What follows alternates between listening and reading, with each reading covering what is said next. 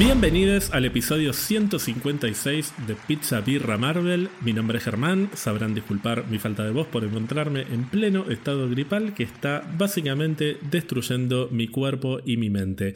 Hoy, para presentar a la persona que me acompaña, me tendría que poner de pie, pero no lo voy a hacer porque esto es un podcast y es un quilombo, pero es un honor para mí tener una vez más, un año después de su última participación y de ser de hecho la última invitada que tuvimos y la única invitada de 2022, vuelve a Pizza Birra Marvel nuestra queridísima amiga de la casa, Leticia Bellini. ¿Cómo estás, Leti? Hola, Ger, ¿cómo va? Un gusto volver. Estaba pensando desde el capítulo de Pei que no voy ¿Y hubo otros invitados en el medio? Creo que no. Hubo cambio de host, pero no invitada, así que... Fuiste la última invitada en el podcast. Sí estuviste eh, después de invitada en Twitch y tuvimos invitados en Twitch. Sí. Tuviste la posibilidad de ganarle un juicio a Ian. A un actual abogado, porque ahora es abogado. Los periodistas podemos con todos, es así. El cuarto poder es real. Seguramente ya todo el mundo conocerá a Leti, que es parte de la familia de Héroe, es una de las conductoras de El Camino del Héroe y forma parte también de los otros proyectos que tienen nuestros amigos de héroe. Particularmente, Leti, yo a vos te tengo como una Nolan head y estoy muy ansioso por este año escucharte hacer un regreso al,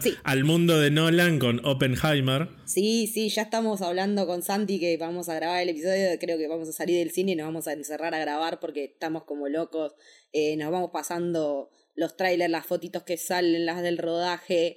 Eh, la verdad que sí, va a estar buenísima. Ya estuve viendo las escenas detrás de, de cámaras, algunas imágenes que salieron y es como, realmente vas a explotar una bomba en vivo, chabón. Es así. Se estrena el mismo fin de semana que Barbie de Greta Gerwig. ¿Te tengo que preguntar cuál de las dos vas a ver o...? Posta me tiene que preguntar. Greta a mimir, Gerwig, Dios mío, no. No, yo estoy recontra subido a la Greta neta, pero. La veré por los chongos, o sea, porque está Simu Liu, está llena de chongos, pero eso se ve en Avenida Torre, en Oppenheimer. Creo que vuelvo al IMAX.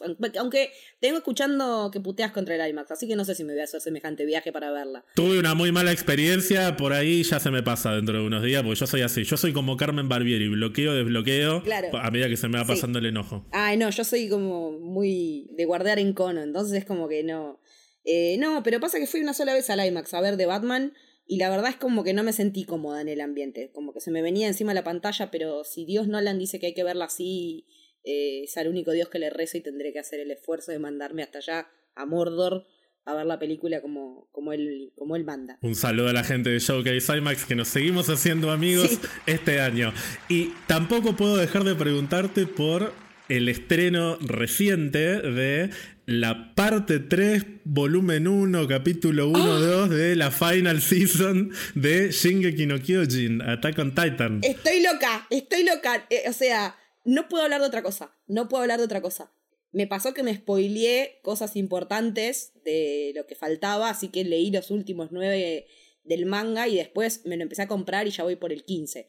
Eh, quedé como loca, estoy como loca y me hubiera encantado vivir esta experiencia en cine, toda vestida con mi ropa, con mi chaqueta de la Legión. Estoy en éxtasis, todavía ya lo vi cuatro veces, así que. No, y además por el formato de lo que fue esta primera parte, tranquilamente podría haber sido una película. Sí, tranquilamente podría haber sido una película completa con todo, con un final definido. Dejen de cortar, espero que solamente quede una parte, porque si no, es que quedan, quedan, cuatro nomás del, cuatro tomos de, cuatro números del manga, entonces es como que no se puede seguir subdividiendo. Bueno, y quiero aprovechar para mandarle un saludo a mis amigas del podcast Sin Plata ni Forma, que me invitaron para hablar justamente de lo que fue el final de Shingeki no Kyojin, o la primera parte del final, de la parte 3 de la Final Season, cómo roban. Así te roban en Japón. así te roban en Japón, sí.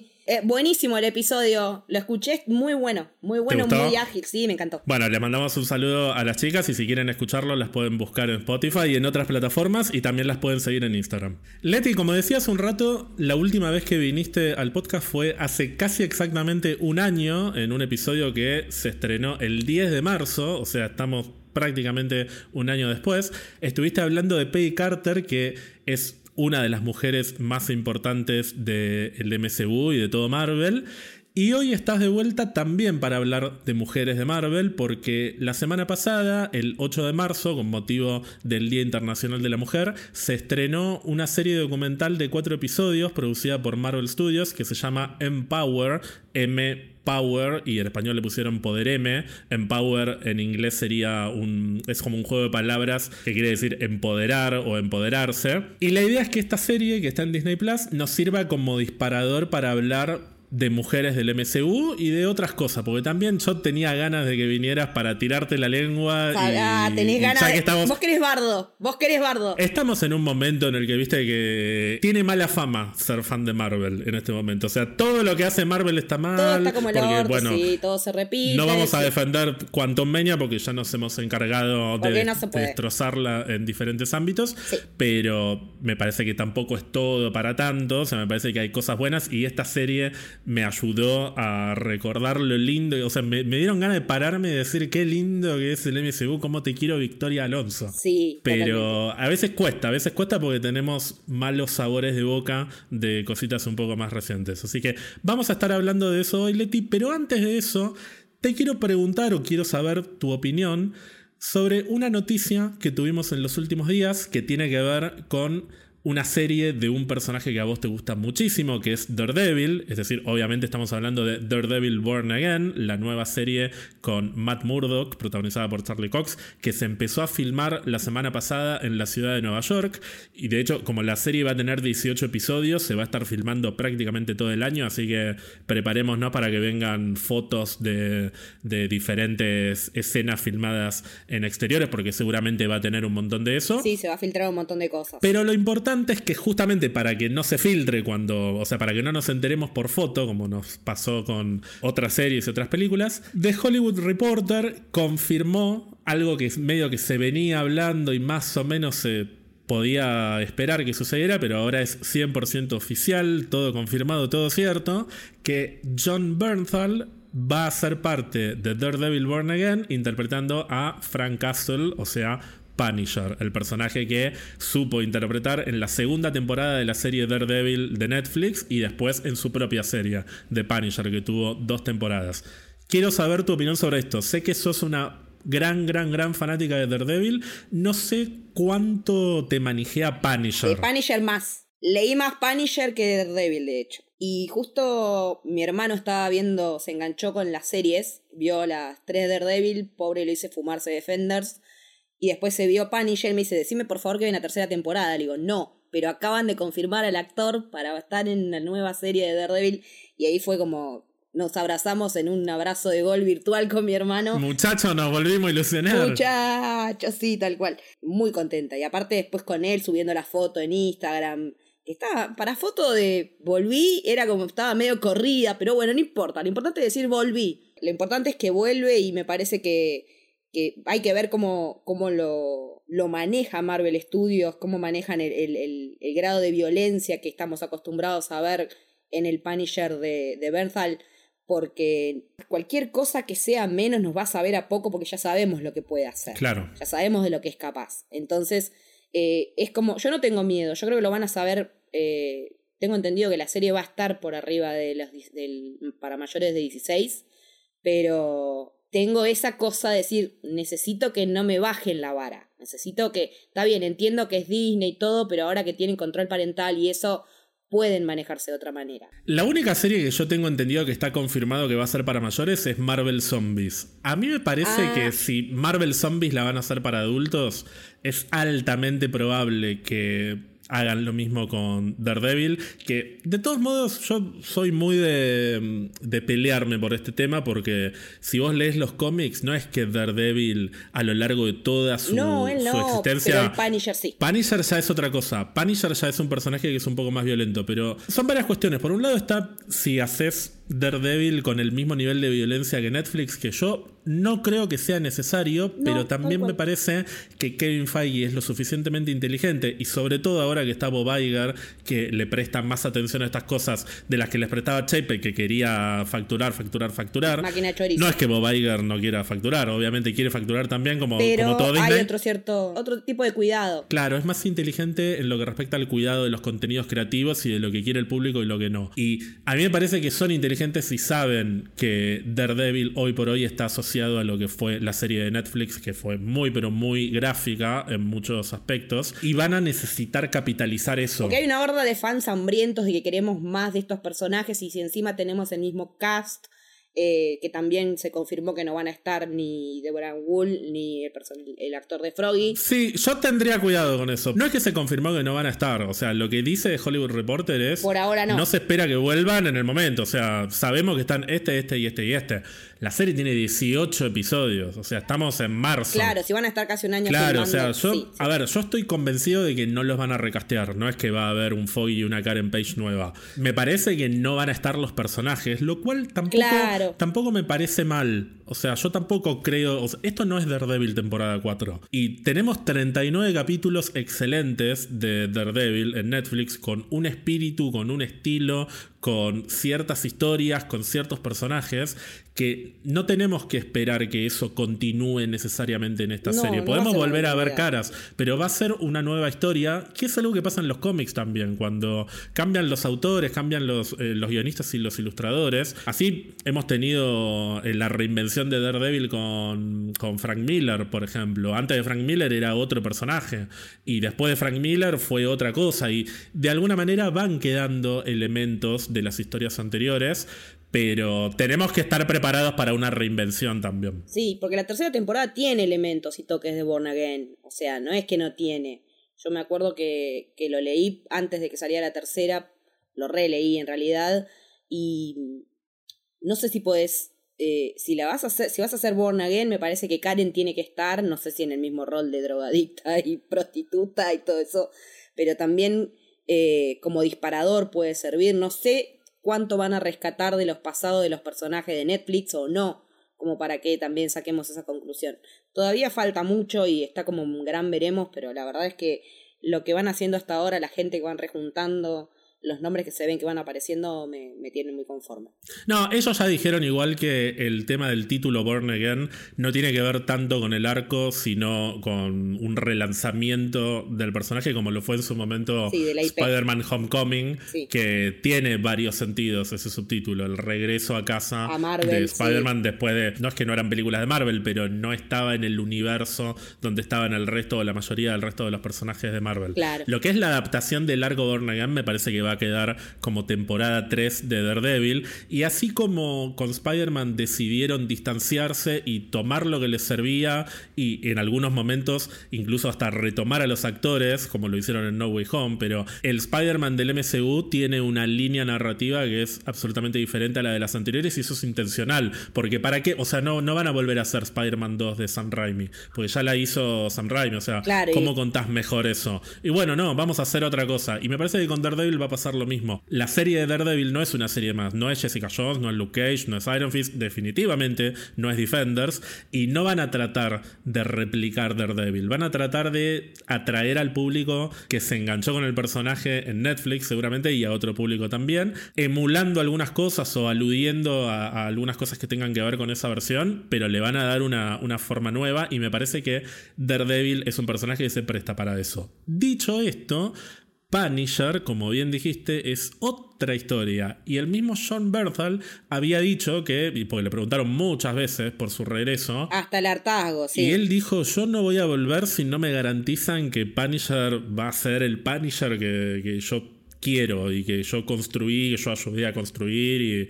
Y, y o sea, el chabón tiene un, un vínculo muy fuerte con el personaje.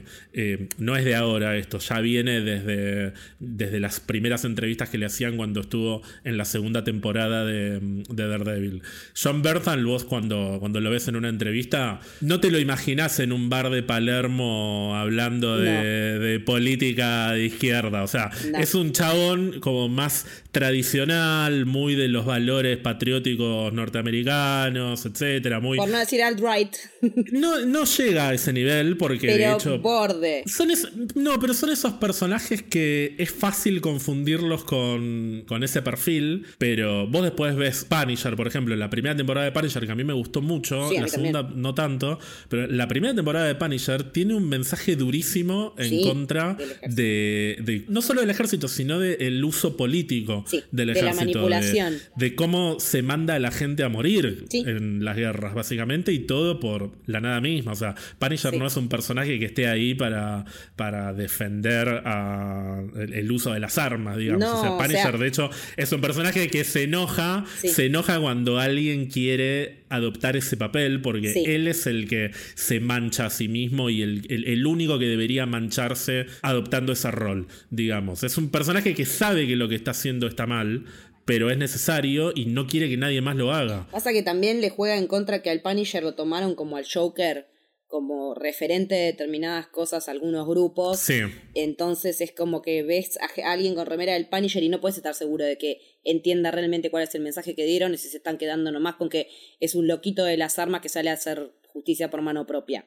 Eh, es muy delgada la línea de ver quién es fan del Punisher y por qué, como pasa con Joker tenés que tener mucho cuidado cuando hablas con ese persona, de ese personaje con alguien que tiene la remera, porque me pasó, lo cuento como experiencia personal, porque fue por todo lo contrario que me gustaba a mí. Era fan del personaje por todo lo contrario a lo que yo admiro de Frank Castle y de, y de su historia y de todos los idas y vueltas que tuvo en los cómics también, todas esas cuestiones, hasta los que se fue al cielo me leí, o sea, todas esas cosas extrañas. Eh, pero me parece que, que entonces si, si John se suma es porque, es porque le están asegurando que hay cosas que van a, que se van, que va, lo importante del personaje que a él le atrajo y lo que él cuida también del personaje que supo construir eh, es porque porque tiene determinadas garantías. Sí, y hay que ver también qué tipo de historia quieren contar. Ya Kevin Feige adelantó que, mm, que Daredevil va a ser una de las series con las que van a, tratar de experimentar más con la cuestión episódica, que es algo que hasta el momento, salvo con She-Hulk, no lo vienen haciendo en las series de Marvel. Tienen, quieren tratar de que se note la diferencia de lo que es el storytelling en una película de lo que es el storytelling en una serie, cada capítulo o cada episodio, mejor dicho, debería tener una historia que comienza, empieza y termine, a pesar de que hay una línea narrativa que acompañe a los 18 episodios. Más parecido a la vieja televisión. En claro, entonces yo no me esperaría tampoco una historia que atraviese a Punisher a lo largo de los 18 episodios. Tal vez aparece en un par de capítulos, tal vez. En un arco, claro. Claro, hay que ver qué tipo de historia quieren contar, cómo la van a contar, qué tan gráficos van a ser.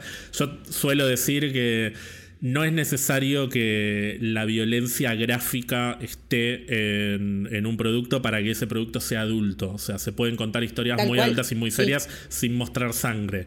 Dicho esto, hay algunos personajes. Que traen acarreada la sangre con ellos, sí. Claro, su mitología, su, su propio lore, digamos, también involucra eso. Es difícil imaginarte a Punisher sin que esté manchado de sangre. Estoy pensando, por ejemplo, ¿viste la serie de los 90 de Spider-Man? Hay un arco en el que aparece Punisher y está recontra suavizado. O sea, tiene como unas armas que disparan láser. Es como un Punisher medio. Lavadito. Para primaria, básicamente.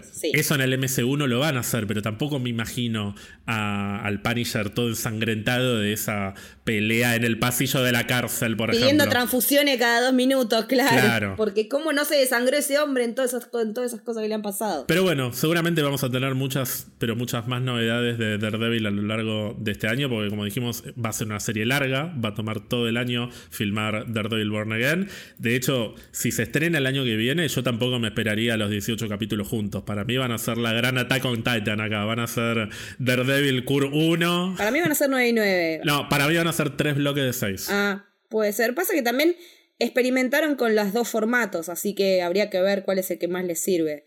Porque tuvimos muchas series de 6 episodios, tuvimos eh, WandaVision de 9. Sí, yo creo que o 9 y 9 o 6, 6 y 6 pero no creo que saquen los 18 juntos. No, ni a paros. Leti, ahora sí, te propongo que hablemos un poquito de Empower, esta serie que, como decíamos, se estrenó la semana pasada con motivo del Día Internacional de la Mujer en Disney Plus. Es una serie documental de cuatro episodios que está producida principalmente por Victoria Alonso, pero también entre el resto del equipo de producción está Zoe Saldaña y sus dos hermanas, que de hecho aparecen en, en uno de los capítulos. Es una serie que básicamente toca en cada cada capítulo un personaje o un grupo de personajes que tiene que ver con el mundo de Marvel Studios y hay diferentes personas que van hablando y, contando diferentes anécdotas o, dando su perspectiva sobre algunas cuestiones que tienen que ver con esos personajes. De hecho, hay varios que aparecen en todos los capítulos, como Sarah Haley Finn, que es la directora de casting de Marvel Studios, y hay varios productores como Trin Tran o como Nate Moore que aparecen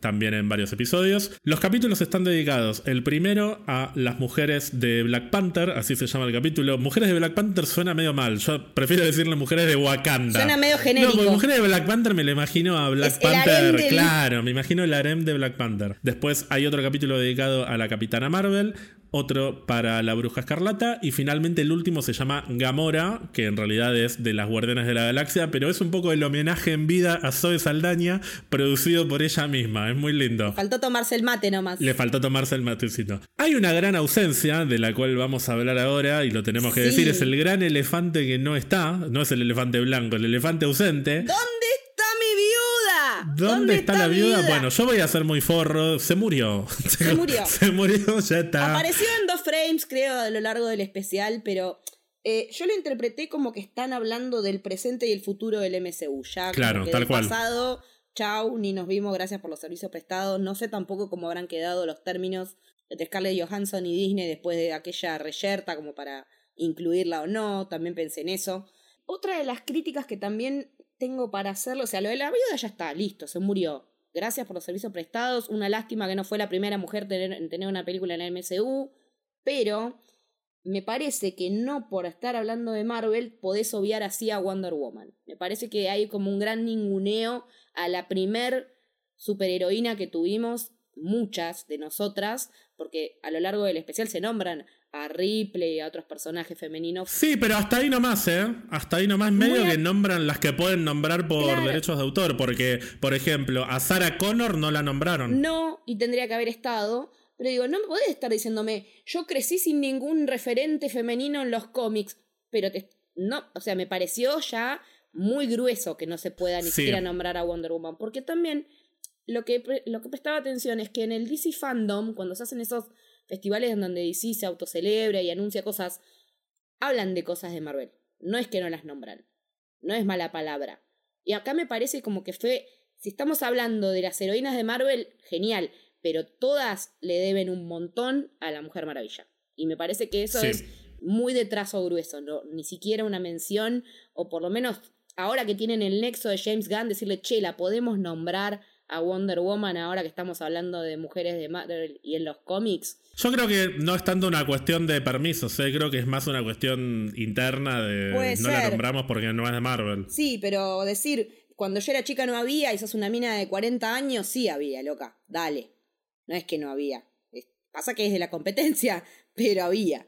Entonces, no me digas no había. Había algunas con las que yo no me podía identificar, con las que yo no me identificaba, puedo decir tranquilamente. Pero decir que no había me parece que es un desaire muy grande a, este gran personaje que, muchas tenemos como referente. Sí, hay que pensar también que tampoco es que es un gran documental que quedará en los anales de la historia por su investigación periodística y por su análisis crítico y constructivo, aunque hay algunos momentos que a mí me parecieron interesantes, pero sí, pero me parece que está un poco encerrado dentro de una burbuja en algunos momentos. Y de hecho hay un capítulo concreto en el que siento que hay algo de lo que tendrían que haber hablado y me parece un desperdicio enorme que no lo hayan hecho, que te lo voy a decir dentro de un ratito cuando lleguemos. Pero lo que te propongo es que vayamos no necesariamente analizando capítulo por capítulo, porque no hay mucho para analizar realmente, pero sí que usemos cada capítulo como disparador para hablar de los cuatro grandes temas que propone esta serie, es decir, Wakanda, Capitana Marvel, La Bruja Escarlata y finalmente Gamora y las Guardianas de la Galaxia. Así que si querés arranquemos con lo que es Mujeres de Wakanda o Mujeres de Black Panther, como se llama el capítulo. Hay varias intervenciones en, esta primera parte. Está el mismo Ryan Coogler, que es el director. Está Autumn Dural, que es la directora de fotografía de Black Panther Wakanda Forever. Hannah Bichler, que es la diseñadora de producción. Ruth Carter, que es la diseñadora de vestuario. Debbie Berman, que es la editora. O sea, al margen de lo que es Ryan Coogler, hay muchas mujeres en, la producción de Black Panther, que es algo que lo mencionan en un momento que así como Black Panther es una una película cargada de mucha energía femenina, sobre todo por las Dora Milaje, pero además de las Dora Milaje hay muchos personajes femeninos muy pero muy importantes que de alguna manera son el sostén de Black Panther y así como las Dora Milaje y estos personajes son el sostén de Black Panther, todas estas mujeres del equipo de producción vendrían a ser el sostén de Ryan Coogler, digamos, como que Ryan Coogler no podría ser la mitad de lo que hizo si no fuera gracias al aporte de, estas mujeres. Sí, yo estuve escuchando el podcast oficial de Wakanda Forever y casi todas ellas estuvieron participando. Eh, además, también tiene una entrevista hacia el final bastante interesante con la esposa de Chadwick Boseman. Y básicamente en el documental, en el podcast documental en realidad, hablan de estas mismas cosas. De, más que nada lo centran en la representación y en cómo crear credibilidad en recrear una cultura que no es propia, como es la mesoamericana. Particularmente en Empower, yo digo, termino diciendo, oh, the irony, porque siempre es el hombre rodeado de mujeres, ¿no? Digo, ¿cuánto camino falta también para que sea al revés? Eh, que, estemos hablando de una directora y de, eh, que ella sea la, la, fuente central de todo esto, que lo vemos por ahí también un poco más en la parte de Capitana Marvel, que ya tuvo una codirectora, eh, pero también lo pensaba desde ese punto, ¿no? Eh, son las mujeres que rodean a un varón, rodean a eh, Ryan Cooler, rodean a T'Challa. no deja de ser contexto, cosa que cambia radicalmente en Wakanda Forever. Yo, como dije en el podcast, en el episodio que le dedicamos a Camino, creo que es la película más feminista de Marvel que vi, porque son personajes que tienen un peso específico propio por sí mismas y viendo las corridas de la figura del rey de Tachala, de la pantera negra conocida por nosotros, o como era Tachaca antes, se revaloriza mucho más. Yo me quedé muy contenta, de hecho la película ya la vi como cuatro veces porque me gusta cada vez más. Y, el enfoque que le dan a todo el, poder femenino me parece que está buenísimo, sobre todo esa cuestión de, en la que hacen hincapié bastante durante los, los cuatro episodios de no sexualizar a través de la vestimenta es fundamental, que antes eran lo, decías vos siempre en los episodios, me acuerdo, lo decíamos nosotros, el culo de la viuda, plano contrapicado, y también tener esa otra mirada un poco más female friendly en, muchos aspectos, que la ropa de las Doras sea algo práctico para pelear y no sea que están en pelotas como estaban en el cómic o que también solamente hablaban con el rey. Eh, me parece que, ese enfoque eh, está buenísimo. También el tema de que la que hace ciencia en este caso es Yuri, no es un varón. Eh, está, está interesante, pero a su vez también, ya te digo, como que me queda ese doble sabor de decir, bueno, pero es un, no dejan de estar rondando un director, que también está buenísimo que él eh, dé ese lugar, porque si no también es cierto que una de ellas cuenta, creo que la, la, la que está en Guardianes de la Galaxia 3 cuenta que ella viene del under del teatro y que es muy difícil si un hombre no te invita a participar de la industria que entres por vos misma. Entonces también está bueno, más allá de, esto que digo, reconocer que están viendo varios directores que está bueno llamar a las mujeres por sus propias capacidades, porque podemos hacer las mismas o mejores cosas que los varones también. Y, también es, como dice una de ellas en un momento, no es romper el, techo de cristal, es agarrar la pared, hacer la mierda y tirar a la mierda el edificio. Yo pienso siempre que mm, la época de Black Panther, la época de Capitana Marvel, es decir, todo lo que es el, corazón de la fase 3, es un momento de transición muy importante de Marvel Studios, porque veníamos de dos fases en las que Kevin Feige respondía directamente a Marvel y no al CEO de Disney, que es el que tenemos ahora de vuelta. Tenemos, como somos parte de la familia del ratón. Pero a partir de que Kevin Feige empieza a responder directamente a Bob Iger, que es el CEO actual y era el CEO en ese momento, no solo se abre el camino para para poder contar otro tipo de historias, sino también para cambiar la lógica de cómo se producen estas películas. Mismo se ve con la relevancia que toma Victoria Alonso también. Se ve con la relevancia que toma Victoria Alonso, pero si vas directamente a lo que es la producción película por película, se empieza a ver mucho más en la fase 3 que Ryan Coogler viene con el compositor con el que había trabajado en la película anterior, que tal director también trae a, un compositor con el, que, mm, con el que tiene experiencia. James Gunn, bueno, en volumen 3 va a tener eh, a esta diseñadora de producción la trae él de, de Suicide Squad, no es que la contrató para, para Guardianes 3, sino que viene de un proyecto anterior. Entonces, a partir de la fase 3, se dan un poco más de, instancias de cierta libertad a la hora de no solo contar la historia, sino de cómo producís esa historia. Y de la mano de eso viene la oportunidad de diversificar no solo el elenco, sino el, el crew, digamos, el equipo técnico de las películas. Y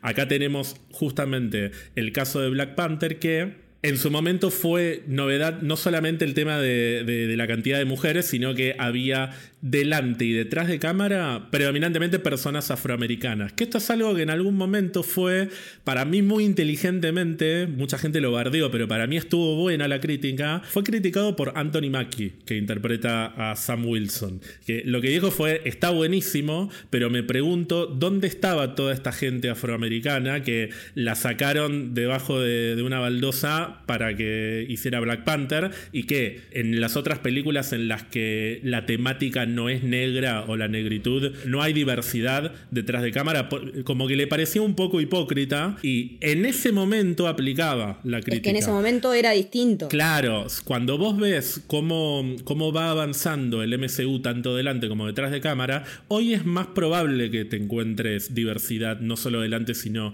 detrás de cámara. Y de hecho cuando mencionan esto de las, las mujeres que sostienen al hombre, digamos, a mí primero me hizo un poquito de ruido porque parecía que al final terminaba quedando él como el rey y debajo estaban todas las esclavas. Pero así como cuentan que el papel de las Dora Milaje también lo cambiaron para la película, porque en los cómics son un poco el harem de Black Panther y acá no, acá son su ejército.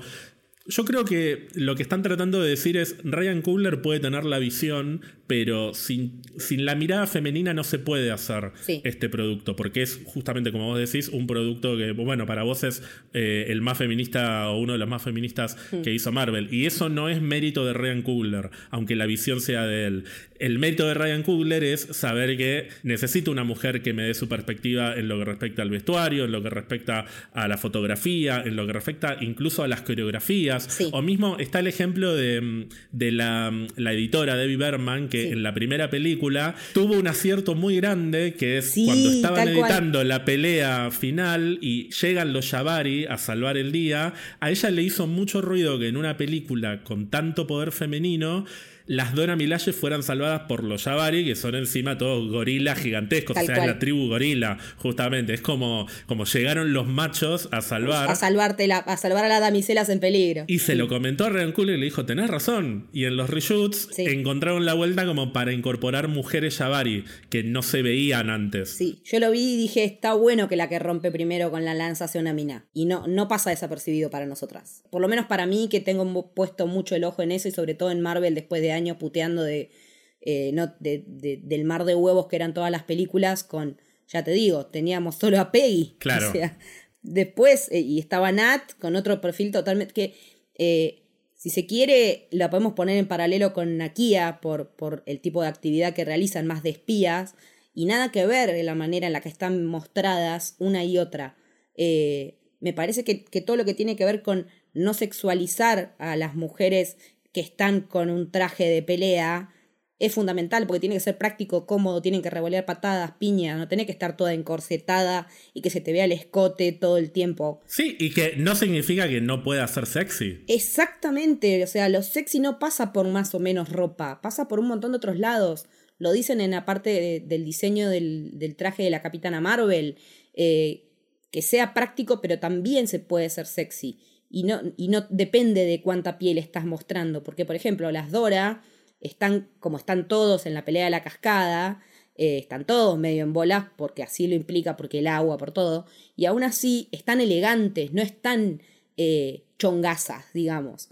Eh, ahí, digamos que el chongo es, es él. Me parece que también está buena esa subversión de roles a veces. Y también lo noté mucho cuando vimos Loki la mirada femenina, la female gaze que hay sobre el cuerpo de Tom Hiddleston es increíble porque no te lo muestran en cuero. Yo no quiero ver el tipo en cuero. A mí me gusta que ver que la camisa le aprieta y el botón está pidiendo pista, que no da más. Hay un momentito igual, ¿eh? En el primer capítulo, en el primer capítulo se dan el gusto de ponerlo en bolas, pero bueno. Sí, pero, pero también se puede jugar con eso, pero yo no me quedo con esa escena, me quedo con esta otra en la que se nota que tiene la camisa ajustada. No, y además, además, la escena en la que aparece en cuero en el primer capítulo Sí. no es una escena sexy. No. Es una escena en la que el chabón está Es expuesto.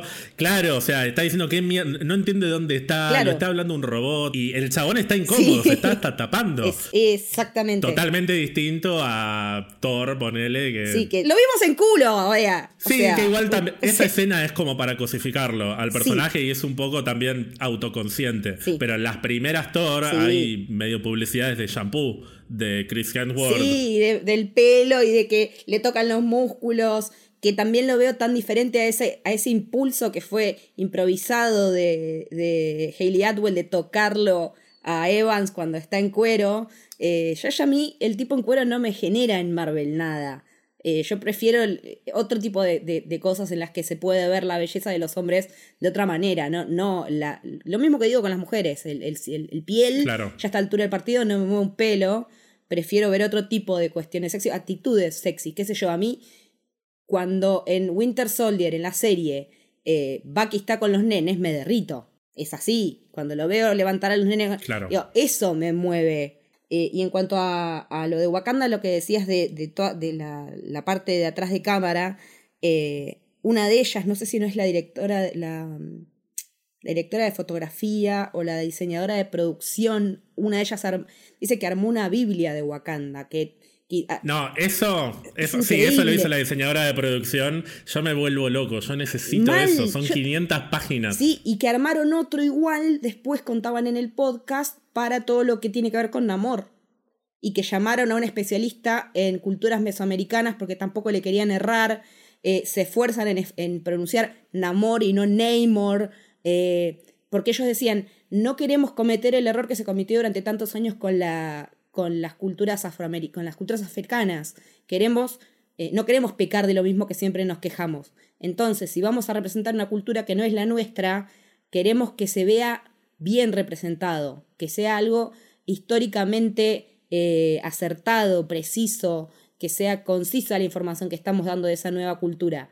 Y me parece que estuvo bastante bien, porque eso es algo que nosotros hemos dado en la escuela secundaria un montón de veces, y nosotros podemos reconocer que cuando está la referencia al juego de pelota, eh, los, los dibujos que tienen en, en- los fondos, en las habitaciones donde se puede respirar. Me parece que todo ese laburo de detrás de cámara que lo haya hecho esta mina es fascinante porque también debe ser mucho más fácil para ellos organizarse a nivel, eh, a nivel producción, teniendo ya como una, un libro de historia casi verdadero de Wakanda.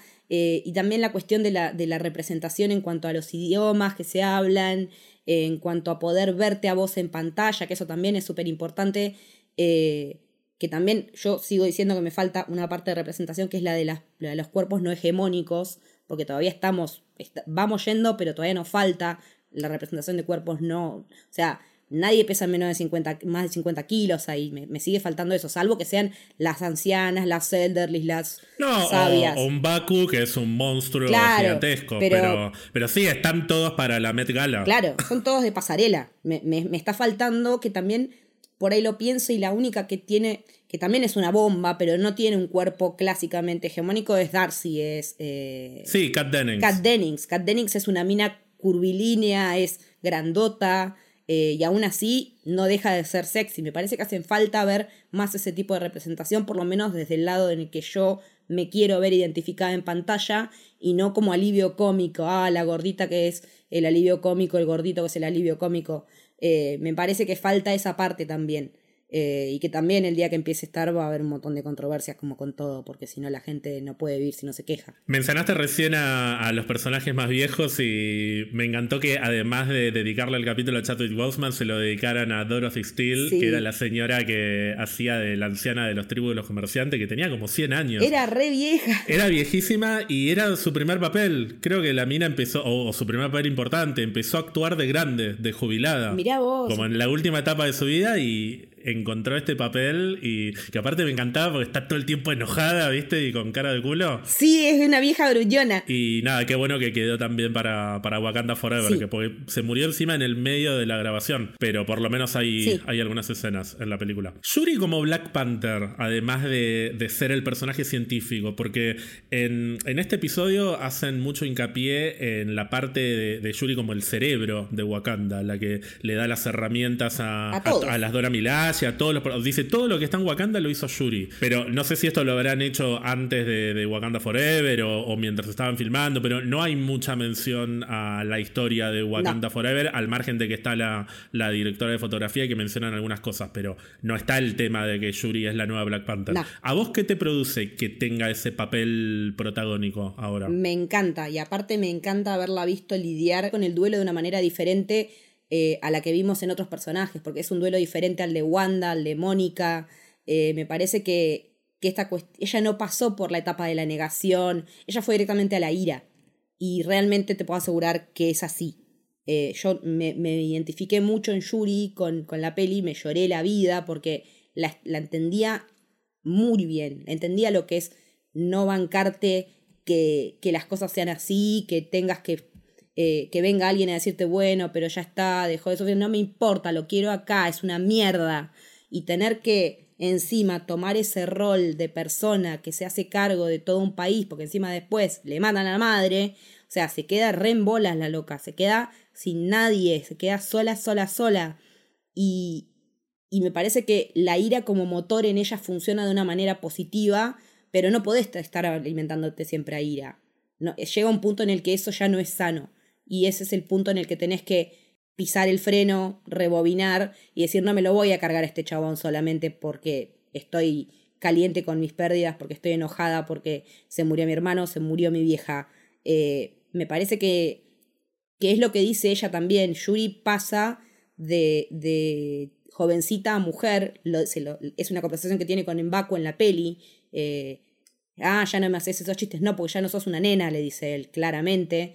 Y, lo cierto es que las pérdidas te hacen crecer de golpe. Es así, no queda otra. Y me parece que fue acertadísimo. Eh, aparte en el podcast comentaban que tuvieron que escribir el guion eh, más de un 50% de nuevo para adaptar todo.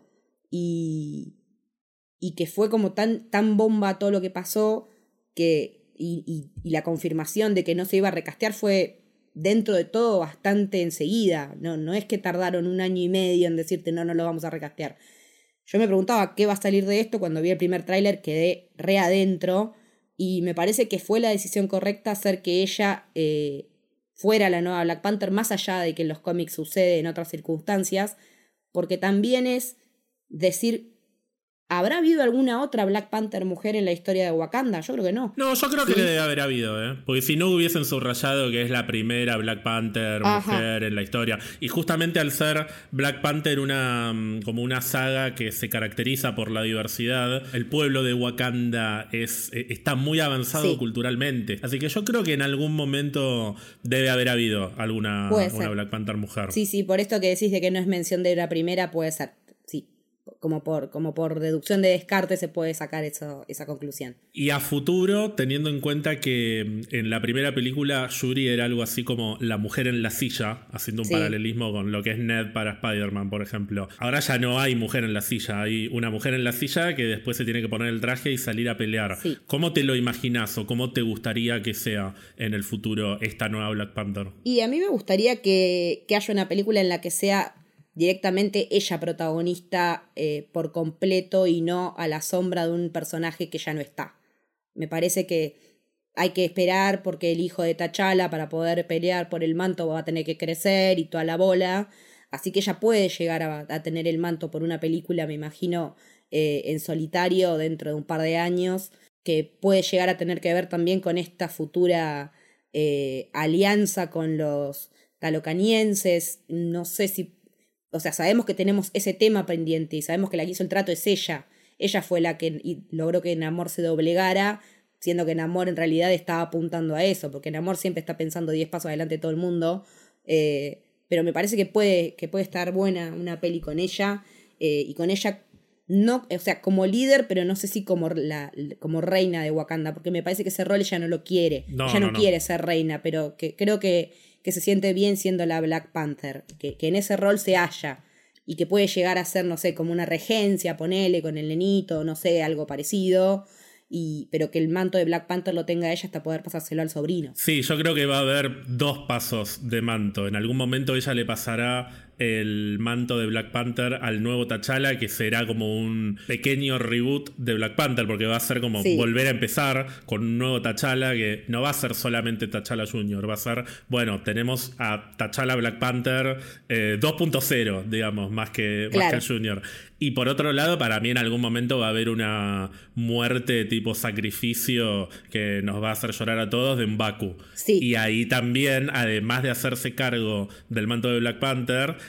Tachalito, como me gusta decirle, se va a hacer cargo del, del manto de Rey. Y va a ser un poco Sí. como, no repetir la historia, pero volver a las raíces de lo que es la historia del T'Challa original. Sí. Encontrarte con, con esa responsabilidad en el momento que, que menos te lo esperás. Que igual cuando nos introducen a T'Challa, él todavía no es rey, pero ya es Black Panther. Eso también te da la pauta de que no necesariamente eh, el manto de rey y el manto de Black Panther tienen que ser llevados adelante por la misma persona. Claro, no, no van de la mano, pueden ir por separado.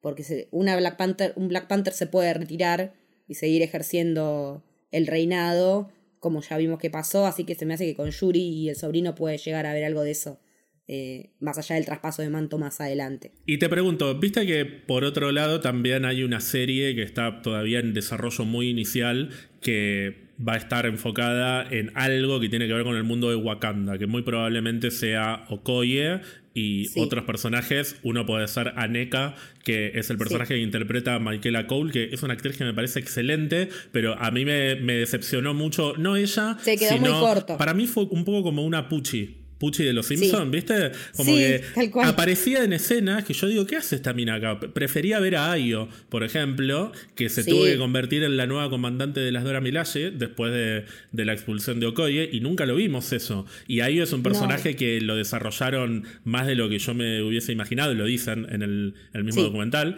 Pero no, Sí, nos por la pusieron- presencia de la actriz. nos pusieron varias veces a Aneka, que está buenísimo, o sea, me encanta Michaela Cole, pero es un personaje medio, medio salido de la nada y que yo creo que tiene que ver con esto, con hacer un setup para la serie de Okoye con Aneka y seguramente con algún otro personaje. ¿Te da ganas de ver esta, esta serie de Wakanda que llegará en algún momento? Estaría bueno, porque yo antes pensaba, va a ser una serie de las Dora, también podría ser una serie de las eh, Midnight Angels, pero a mí me gustaría una serie de las Midnight Angels porque me gusta, de Aneka me gusta el perfil más de Rogue que tiene, más de la que se corre de las reglas versus Okoye, que es la señorita reglas, eh, incluso se le queja porque no usa la lanza, que es un arma eh, tradicional y elegante y usa las, las dos daguitas.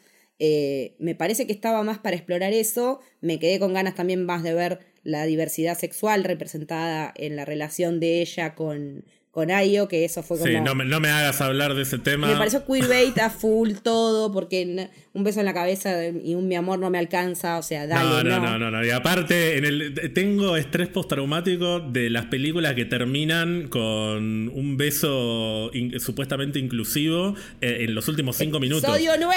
¡Ah! Sí, cansada. Realmente la única que lo encaró como había que encararlo fue Eternals. Sí. Una película que para mí sigue siendo cada vez más grande cada vez que la veo, porque Dentro de lo que es Marvel, sí. Sí, tal cual, porque subvierte un montón de cosas, ya lo hemos dicho también en su momento en la previa. eh, eh, hicieron al revés, en vez de presentarte de a uno, te presentaron al pack completo y la representación real de la diversidad sexual estuvo ahí, o sea, se- naturalizada, como tiene que ser. Y también me rompió las pelotas cuando vi en el de Capitana Marvel y resaltar la amistad entre María y Carol, cuando yo decía, no, Mónica tiene dos mamás, no me jodan, no me hinchen las pelotas. Pasa que en los 90 no se podía salir tan fácil del closet, pero bueno, eso ahora cuando hablemos de Capitana Marvel podemos seguir charlando. Hablemos de Capitana Marvel, ya que lo estás mencionando, me parece un buen momento para hablar de esto. Hay varias cosas que a mí me hicieron ruido en, en el Sí. capítulo de Capitana Marvel. Me pasa porque la película me hizo ruido también. A eso quería llegar. A mí no, a mí la película me gusta mucho. Yo el tema del, del queerbaiting de Carol y de María, yo lo entiendo, pero no lo comparto tanto. O sea, yo no veo realmente que Carol y María sean una pareja de, lesbianas que no lo pueden decir en la película. Lo que me parece que pasa es que estamos tan acostumbrados al queerbaiting de este estilo que es imposible no leerlo de esa manera. Y en el capítulo de Capitana Marvel nos lo venden como, Victoria Alonso lo dice, puede haber amor no romántico entre mujeres y puede ser normal. Y a mí me daban ganas de decirle, pero tía Victoria, te creo que puede haberlo porque lo vi en 800 millones de películas. Lo revolucionario no es mostrar una, una historia de amor platónico, mm. de amistad entre dos mujeres, porque lo vengo viendo desde que tengo uso de razón. Y muchas de esas veces es queerbaiting no siempre. En este caso me parece que no es queerbaiting, pero se lee de esa manera, porque son dos personajes que están muy asociados a ciertos estereotipos de lo que es una, ser una lesbiana. Está el personaje de Mónica, que es como vos decís, que un poco es como si Carol fuese su otra mamá, que es la tía Carol. Hay mucho, elemento que se puede leer de esa manera, pero me parece que no es, no es lo que quiere contar la historia, es algo que inevitablemente se lee. También ante la falta de podemos hacer sobre lecturas, que eso es lo que suele pasar también. Ante la falta de ciertos tipos de representaciones, hacemos lecturas eh, de lo que nos gustaría más de lo que nos están mostrando y también eso a veces nos puede nublar un poco el juicio de la visión. Tal cual. Eh, yo porque quería ver representación, por ahí lo vi por eso, porque lo, lo que me pasa con Capitana Marvel, que es lo que muestran en, en, el, en el especial, y no me gustó en su momento cuando vi la peli, siendo que venía esperando una película protagonizada por una mujer en Marvel desde hacía ya más de 10 años, es que es muy in your face. Pero también yo entiendo que a veces es necesario que el mensaje sea in your face. O sea, eso de que podemos valernos de nuestras emociones, que no tenemos que estar comprimiendo porque si no nos van a tildar de emocionales, todo eso es cierto. Eso es todo verdad, porque en cualquier ámbito laboral te pasa, eh, en cualquier situación, yo te dicen, ay, ya vas a llorar, ay, ¿qué? ¿Te vino? Sí, me vino y estoy de, del ojete porque me viene como desde que la humanidad es humanidad nos viene a las mujeres. Entonces, me parece que por un lado está bueno normalizar que las emociones son parte nuestra y de ahí podemos sacar mucha fuerza, de que nos cuesta todo el doble o el triple y tenemos que caernos y levantarnos, caernos y levantarnos. Pero también a veces a mí me gusta que las cosas sean un poco más sutiles eh, que, y no tan eh, la, parte cuando el tipo le dice, ay, ¿por qué no sonreís? Eh, y que después ella, eh, Larson, hacía las jodas con los pósters de los personajes masculinos sonriendo. Eh, me parece que como, como que esas cosas sobraban un poco. Me parece que con el mensaje de que ella se cae y se levanta, se cae y se levanta, y que una vez que desata sus emociones, desata todo su poder, alcanzaba. Pero es una mirada personal que, que me parece que en el, especial está un poco como sobreexplicado. Es el más flojo de los, de los episodios, por lo menos para mí, junto con el de Guardianes. Para mí es el más raro. Es, el más raro de todos. Es raro, porque, porque aparte meten a Kamala en el medio, más la representación musulmana y de Oriente Medio. Es como un mix de cosas y esa cosa de decirte que Brie aprendió del personaje, eh, como muy expositivo por ahí de alguna manera y como que dice más cosas más obvias, me pareció. Sí, y dice algunas cosas que, que, para mí no solo son mentira, sino que tendrían que haber aprovechado para decir lo contrario y capitalizar eso, porque venden en un momento, cuando describen por qué Brie Larson es la capitana Marvel, básicamente la describen como una mujer súper carismática, que es graciosa, pero la venden como el personaje perfecto. Y Carol no es eso. No solo Carol no es eso, sino que Brie en la opinión pública no es eso. Y cuando salió la película, y antes de que saliera la película, Hubo un tornado de, opiniones de incels y de gente muy nefasta que básicamente la, la defenestraba simplemente porque era Brie Larson y porque no sonreía y la comparaban con Gal Gadot, por ejemplo. Yo creo que en lugar de haber edulcorado tanto a Brie Larson en el especial, tendrían que haber hecho referencia a toda la ola de hate que recibió la película y cómo, a pesar de eso, juntaron un fangote de, de guita enorme porque, la rompió la película. Y está el dato que está buenísimo de que, por ejemplo, el número de mujeres que se anotó en la Fuerza Aérea de Estados Unidos creció un 50% después del estreno de Capitana Marvel. Lo cual, para nosotros que estamos en Argentina y que es otro contexto, otra realidad, nos puede pasar por el costado, pero dentro de lo que es Estados Unidos es un dato súper importante. Yo creo que tendrían que haberse apropiado de todo el hate que recibe el personaje y eligieron hacer otra cosa, que es básicamente llenar de flores, no al personaje, sino a la historia y al, a, la historia de la producción de la película, que tendrían que, para mí, haberse hecho cargo de que fueron contra viento y marea con el estreno de esta película. Y que a pesar de eso, el personaje es inspirador. Tenían que haber hecho un poco más lo que hicieron con She-Hulk. Cagarse de risa un poco más de todo. Exacto. Porque me parece también que el documental está hecho ahora, no está hecho hace un montón. O sea, She-Hulk ya sabemos lo que fue, ya sabemos eh, el hate que tuvo y cómo se, cómo se cagó de risa de todos, incluso de los fans de Marvel como nosotros en la cara, y de la teorización y de todo lo que esperamos que suceda y no sucede. Eh, para mí, She-Hulk es uno de los puntos más altos de, la fase 4 por lejos, por más que tiene tanto hate y tanta gente, porque aparte también como adaptación de cómic es de las más fieles en cuanto a, cómo capta el espíritu del personaje. Pero volviendo a lo de Capitana Marvel, coincido completamente con lo que vos decís. Obviar toda la parte del hate, obviar es. O sea, si no hablas de las cosas, las cosas pasan desapercibidas. Y no podés dejar pasar desapercibido o sea, porque Brie Larson no cerró las cuentas, porque si no, te pasa como en Star Wars, que a las actrices las obligan, las termina obligando el hate a cerrar las cuentas de, redes. Sí, que era un poco lo que se temía. Yo tenía miedo de que pasara eso con Iman Belani en un momento. Digo, espero que esta chica no quiebre. Y bueno, por suerte no pasó, pero porque se nota antes de que la viéramos era una absoluta desconocida, entonces yo pensaba que iba a ser mucho más frágil de lo que terminó siendo. Se nota que la mina la tiene re clara para lo que es las cámaras, debe estar recontra acompañada, recontra asesorada y se la bancó re bien, pero yo en un momento pensé, con Miss Marvel va a ser un... O sea, si con Capitana Marvel pasó esto, cuando llegue Miss Marvel en Estados Unidos, encima con el nivel de islamofobia que hay, va a ser terrible. Y la sortearon bastante bien las dos. Sí, sí, la capearon bien. Eh, hay que ver qué pasa cuando se estrene de Marvel, pero me parece que ya también al estar instalados los personajes y a ver, a mí particularmente Miss Marvel la dejé de ver en el segundo capítulo porque no, no era para mí, o sea, uno ya aprende también qué son cosas para uno y qué cosas son no lo son. para mí. La dejaste de ver cuando era buena todavía, porque a partir del tercero se pone mala. Los primeros dos, tres capítulos son buenísimos. Me la vi venir como que no, esto va a desbarrancar feo. Sos una visionaria, porque yo caí en la trampa. No sé, viste, es como presentía que algo, o sea, el primero me gustó, el segundo ya no tanto, y dije, no sé si tengo ganas de hacer esto, de ver esto, no sé si tengo ganas de invertir mi tiempo en esto.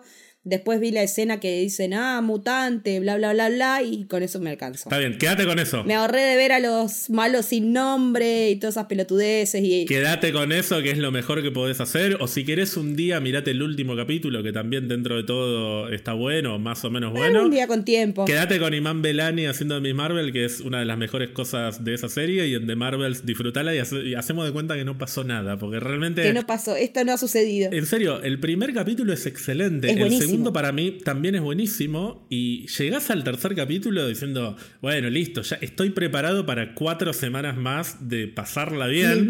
Y de repente Homero Simpson se hizo cargo de la serie. Y no se entiende cómo puede haber pasado esto. Pero bueno, cosas que pasaron en la fase 4. Tenemos cosas maravillosas y cosas que tambalean un poco más. Tenemos Moon Knight y tenemos Miss Marvel. Y tenemos She-Hulk, que es, eh, por suerte, es, algo que a mucha gente no le gustó y a mucha gente le encantó. Porque esa es otra cosa que a mí me gusta. Yo estoy un poco en contra de esto de que todo nos tiene que gustar a todos. A mí me gusta. Tal cual. No todo es para todos. A mí me encanta cuando leo que una película tuvo recepción mixta. Que significa que le gustó mucho a alguna gente y a otra no le gustó. Porque digo, bueno, en algo se la deben jugar y, debe haber algo disruptivo o mínimamente disruptivo. Y yo creo que la fase 4 es una de las fases más disruptivas, entre comillas. Por no decir la fase experimental de Marvel también. Experimental, exacto. Han experimentado con muchas cosas y eso implica que necesariamente haya gente a la que no le guste. Y para mí está, bien, que pase eso. No todo, nos, no todo nos tiene que gustar a todos porque no somos todos iguales. Preocupémonos del día que eh, todo nos parezca que nos dé lo mismo y no tengamos ganas de conversarlo, de debatirlo, porque ahí sí vamos a estar en problemas. O sea, yo prefiero toda la vida esto de que no, sí, que el CGI es una mierda. No, para mí se vio bien, no, qué sé yo. Porque también las apreciaciones estéticas son diferentes, todos buscamos cosas distintas en los productos, los consumimos por diversos motivos, qué sé yo. A mí She-Hulk particularmente me tocó en, particular en la representación porque es un personaje de casi de treinta y pico, casi 40 años, que labura un ámbito parecido al mío, que también tiene problemas para salir, que si el Tinder, que si no, que qué que, que, que, onda si le parece una cosa al chabón y otra cuando te lo, lo encontrás. Y también apelando a esa cuestión de, eh, de que ella puede manejar la ira. Cuando el chabón no puede, o sea... Tenemos un cameo de Steve.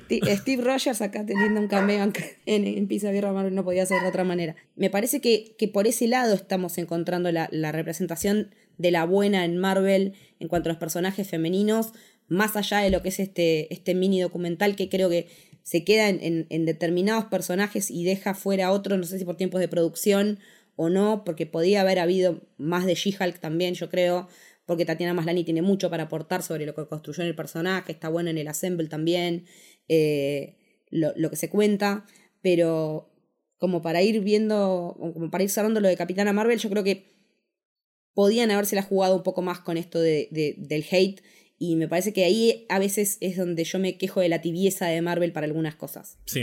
Eh, y que me parece que todavía le falta como un pasito más eh, de autoconciencia. O sea, lo que, una de las cosas que me gusta mucho de She-Hulk es la autoconciencia que tiene de todo. Es autoconsciente del fandom. Y lo que no me gusta de Miss Marvel es esa, eh, esa celebración del fandom desde el lado de Marvel poniendo a una piba que es fan de, los superhéroes, de los Avengers, porque me pareció, diciéndolo mal y pronto, como una autochupada de pija. O sea, no me tenés que venir a enseñar cómo es un fan de Marvel, porque somos nosotros. Entonces me pasó eso también con Miss Marvel, que no, no, se me queda también a mitad de camino Marvel en esas cuestiones y me parece que se pueden aprovechar bastante más cuando lo hacen desde el humor y cuando lo hacen desde la autoconciencia, de saber que hay pifies, saber que hay cosas que le erran y saber qué cosas para mejorar, porque no tiene por qué ser todo perfecto. Sí, yo con lo de Miss Marvel, a mí lo que me pasa con el personaje es que no me interesa tanto la representación de ella como fan, sino que me interesa ver qué pasa con ella, teniendo en cuenta que no solo es fan, sino que vive en el mismo mundo en el que viven los superhéroes, y quiero ver qué pasa con ella cuando los conozca y se le empiecen a caer las, las imágenes de ídolo que puede llegar a tener. Eso es lo que a mí me, me interesa de Miss Marvel y que Obviamente en la primera, en su primera aparición, que es la serie, no está, porque es una historia que está circunscripta a lo que es Miss Marvel, que es algo que en los cómics también es así. En los cómics primero tenemos historias de ella como una fanática que después se convierte en superhéroe. Pero yo quiero ver qué pasa en The Marvels cuando la conozca finalmente a Carol y a Mónica también, pero sobre todo a Carol, que es su ídola absoluta. Y yo no creo que vayan a tener una relación súper perfecta. Creo que Carol, así de arrogante y de soberbia, como la misma Brie Larson la describe, la va a rechazar un poquito, o al revés, se la va a creer y Kamala va a pensar que. Que es una creída pelotuda. y Kamala va a pensar que es una creída, exacto. Va a decir, che, no pensé que era así. Algo, algo va a pasar con esa dinámica que, yo creo que, va a ser interesante. En contraposición a lo que pasó con Kate Bishop y Hawkeye. Claro, que ahí, bueno. ahí, hubo clic. Ahí hubo un clic. Igual costó un poquito al principio, pero a mí me hubiese gustado que hubiese un poco más de ruptura. Pero vos decías que esto se hizo hace, hace relativamente poco. Yo creo que esto es reciente, pero no tan reciente. Previo al estreno de Wakanda Forever, seguro. Y, y bastante más te diría, porque no aparece Teyon Parris, que es la actriz que interpreta a Mónica adulta en este, en este capítulo, pero aparece en el, de, en el de la bruja escarlata. Claro. Y se la ve que si está embarazada en ese momento, está con muy, pero muy poca pancita y acaba de, dar a luz. Ah, Así que, que debe tener por lo menos 6, 7 meses este especial y yo creo que un poquito más. Y por eso no debe haber tanto de She-Hulk o de cosas tan recientes. Y por eso la gente que participa de este capítulo de Capitana Marvel tiene que ver principalmente con Miss Marvel y con la primera Capitana Marvel. Está Anna Boden, que es la codirectora, pero no está ni Ada Costa, que es la directora de The Marvels. Está Nicole Perman, que es una de las guionistas de Capitana Marvel, pero no están las guionistas de, de The Marvels, que son varias, son tres mujeres. Me faltó y me hubiese gustado mucho que estuviera la compositora de Capitana Marvel, que es Pinar Toprak, que compuso la banda de sonido de la primera Capitana Marvel, compuso su tema que después fue reutilizado varias veces y además fue la primera compositora mujer de Marvel Studios. Ah, vino ella antes que Natalie Holt, claro. Claro, y ahora tenemos, por ejemplo, Laura Cartman, que hizo la música de Miss Marvel y de What If, va a ser la música de, The Marvels. Pero The Marvels no existe en este capítulo. A mí me hubiese gustado ver un poquito más de cómo continúa la historia de Carol y Kamala, porque se la menciona a Kamala como la fan, pero no se dice que van a tener que trabajar juntas en The Marvels. Así que por eso me parece que debe. Datar de más tiempo. Claro, si lo filmaron hace unos siete meses, esto lo deben haber empezado a cranear hace dos años, porque los tiempos de producción son así. Mm. O sea, las cosas parece que son muy simples de hacer, se hacen en dos días, pero estas cosas tardan tres años en hacer esta boludez. Pero bueno, The Marvels, ¿te genera expectativa? No, por ahora no. A veces cuando veo el trailer me suelo decir, ah, esto me interesa, pero... Como te pasó con Wakanda Forever. Sí, tal cual, sí. Eh, pero por ahora es como que me, es como el costado femenino de Marvel que me pasa más por el costado, pero también porque entiendo que es el menos eh, emocional, si se quiere. A mí me gusta más cuando las veo más sacadas eh, a los personajes femeninos o que, o que, las veo más como a las minas de, de Wakanda, ¿no? En muchas facetas me parece, a mí el personaje de Carol me parece frío, en ese sentido no me, no me termina de llegar. Eh, sí me gusta Mónica, me gusta lo que vi de Mónica grande, ver su conflicto con su pérdida, lo que vimos en WandaVision de Mónica me gustó muchísimo, Tiana Parris me parece que está muy bien en el papel, eh, me interesa más por ella que por las otras dos realmente. A ella sí tengo ganas de volver a verla. Mientras que a, la capitana y a, y a, Miss Marvel es como que todavía medio. Bueno, ya te vamos a subir cuando salga el trailer. Yo estoy re arriba de esta película. No vi nada, o sea, no vi absolutamente nada, pero estoy. La directora me encanta. Ah, la directora sí me gusta. Capitana Marvel sí es una película que a mí me gustó. A mí me gusta que Carol sea un personaje frío. Y mm, cuando lees muchos cómics de ella, ves que es un poco parte del ciclo natural de Carol Danvers, que primero está enojada, después toma una decisión apresurada, después se arrepiente, después se emociona y, se pone a llorar, después se enoja. Estuvo del, lado de, estuvo del lado de Iron Man en la Civil War, entonces yo no puedo estar del lado de esa gente. no, igual acá, acá no tiene nada que ver. Igual los cómics son, son cualquier cosa. En la primera Civil War estuvo del lado de Tony Stark, pero en la segunda Civil War, que igual es cualquier cosa, es Carol versus Tony. No nos olvidemos de eso. Es que esa ese no lo leí. Claro. no lo leí. Bueno, tampoco lo leas igual porque es una cagada. Pero bueno, mencionabas WandaVision recién. Pasemos al siguiente capítulo, que es el de La Bruja Escarlata, que acá también hay algo que a mí me, me hizo mucho, pero mucho ruido, que lo voy a decir desde ya, que es que le dedicaron 15 minutos a diseccionar el guion de WandaVision, lo cual a mí me parece fantástico porque exponen una vez más lo excelente que fue... Lo de las etapas del duelo en los episodios no lo me había dado cuenta. Lo hemos debatido, pero está buenísimo. O sea, el nivel de disección que, le hacen al guion deja en claro que es una producción de la concha de la lora. Y hay tres minutos al final que dicen, y bueno, y después llega Doctor Strange de Multiverse of Madness y Wanda pelea con Doctor Strange. Listo, terminamos, chao, nos vemos. Claro. Que eso un poco para mí, y acá le voy a dar el gusto, porque a mí es una película que me gustó, Doctor sí, a mí Strange. Partamos de esa base, me gustó mucho. Muchísimo, a mí en mi caso mucho. Pero tuve mis problemas. Tuve mis problemas con Wanda, fundamentalmente por dónde había quedado en WandaVision y dónde empieza en Multiverse of Madness. Y ciertas líneas de diálogo que a mí me parecieron un poco exageradas. Si bien es una película que me gustó, a nivel guion y construcción de personaje, para mí podría haber sido un poquito mejor. Teniendo el mismo arco igual, ¿eh? O sea, Wanda haciendo todo lo mismo que hace, pero hay momentos en los que de la nada en la primera aparición, Wanda ya de por sí es como para mi gusto, exageradamente villanesca. Como cuando, se plantean, por ejemplo, la necesidad, la posibilidad de matar a América Chávez. Bueno, pero no es una niña, es una criatura. Como, Wanda no diría eso. Y está bien, está súper poseída por el Darkhold. No sé si quiero ver a Wanda poseída por el Darkhold. Prefiero ver a Wanda convencida de, lo que, de, que lo que tiene que hacer está bien y que no tengan eh, interés en matar a América Chávez, que tenga interés en recuperar a sus hijos, pero no necesariamente cayendo en, ciertos lugares comunes que están excelentemente bien interpretados por ella, pero que a mí me hubiese gustado que a nivel guion se resolvieran de otro modo. Es el único problema que tengo con Doctor Strange a nivel guion. Después, la película a mí me, gusta mucho, pero ¿qué te pasa a vos con la construcción de Wanda, sobre todo en WandaVision y Doctor Strange? Eh, en WandaVision me parece que es eh, el preludio perfecto para lo que pasa en Multiverse of Madness. Me parece que eh, en, eso difiero con vos. Me parece que, me parece que el punto de, Wanda haciendo todo por recuperar a los hijos le impide ver que es una nena, que es una pibita, que no, que es collateral damage en ese caso, como ella lo está viendo. No, no, no es algo que le interese.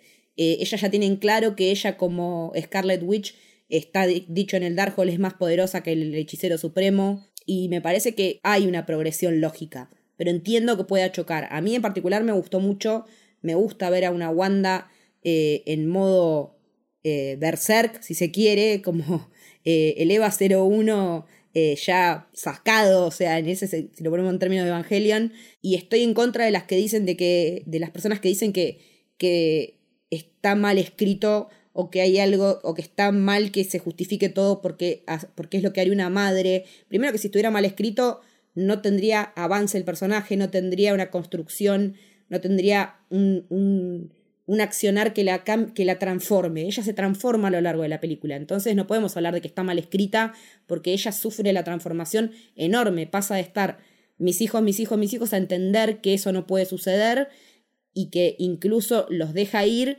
y se le viene todo el, el, Monte ahora encima porque cree que, es el precio que ella tiene que pagar por las cagadas que se mandó.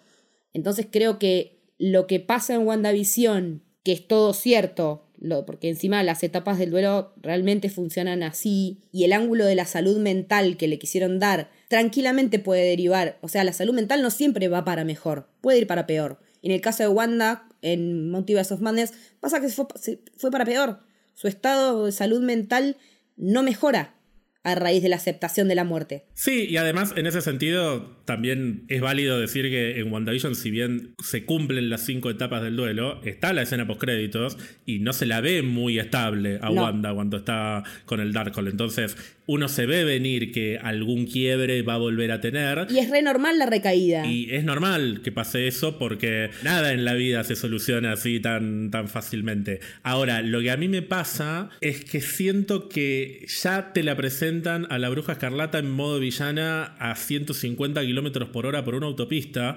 Y a mí me hubiese gustado que quede más en claro que Wanda tiene muchas dimensiones, que no es solamente una bruja de mierda, que es esta frase que a, Gonzalo, me acuerdo que cuando vimos la película le molestó muchísimo, que es en la pelea final, Doctor Strange le dice a América, vamos a patearle el trasero a esa bruja. Sí. Que totalmente de más, totalmente de más. Gonzalo decía, esa bruja es Wanda, o sea, es un personaje que a mí me importa, no es esa bruja. Claro. Esa bruja puedes decirlo de Agatha, claro. si querés, pero no de Wanda. Sí. Y es como, ah, es que es una falta de respeto en un punto. A mí me hubiese gustado eh, tener a Wanda diciendo, la verdad que me, me duele tener que matar a América Chávez, pero son mis hijos. Y entre mis hijos y América Chávez me quedo con mis hijos acá y en todos los universos de este multiverso.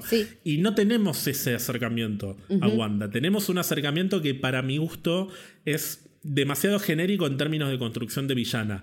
No llega a verse genérico porque Elizabeth Olsen es una bestia descomunal. Menos mal que es Elizabeth Olsen la bruja escarlata. Podría verse, es que hubiera quedado caricaturizado. Exacto. Ella es la que logra, tal cual eso, ella es la que logra que el personaje no parezca una caricatura. Porque el guion casi que la convierte en una caricatura en algunas escenas. Y estoy hablando puntualmente de lo que son los diálogos, no de las acciones. El guion y también en algún punto la dirección de actores eh, bueno, y Sam Raimi, Sam Raimi es un, o sea, si le vas a dar un personaje así a Sam Raimi, Sam Raimi te lo va a llevar para ahí, no te lo va a llevar para el lugar del, drama psicológico, thriller psicológico. Te lo lleva para el lado de la llamada, que es lo que vimos. Le puedo pegar a Sam Raimi porque yo eh, le pego a algunos directores y a otros no. A Sam Raimi no le parece que no le puedo pegar porque lo amo, pero bueno, en ese sentido sí, Sam Raimi podría haber, eh, haber optado por decirle a Elizabeth Olsen, che, baja un toque porque quedas como demasiado villana. Pero la verdad es que siendo Sam Raimi,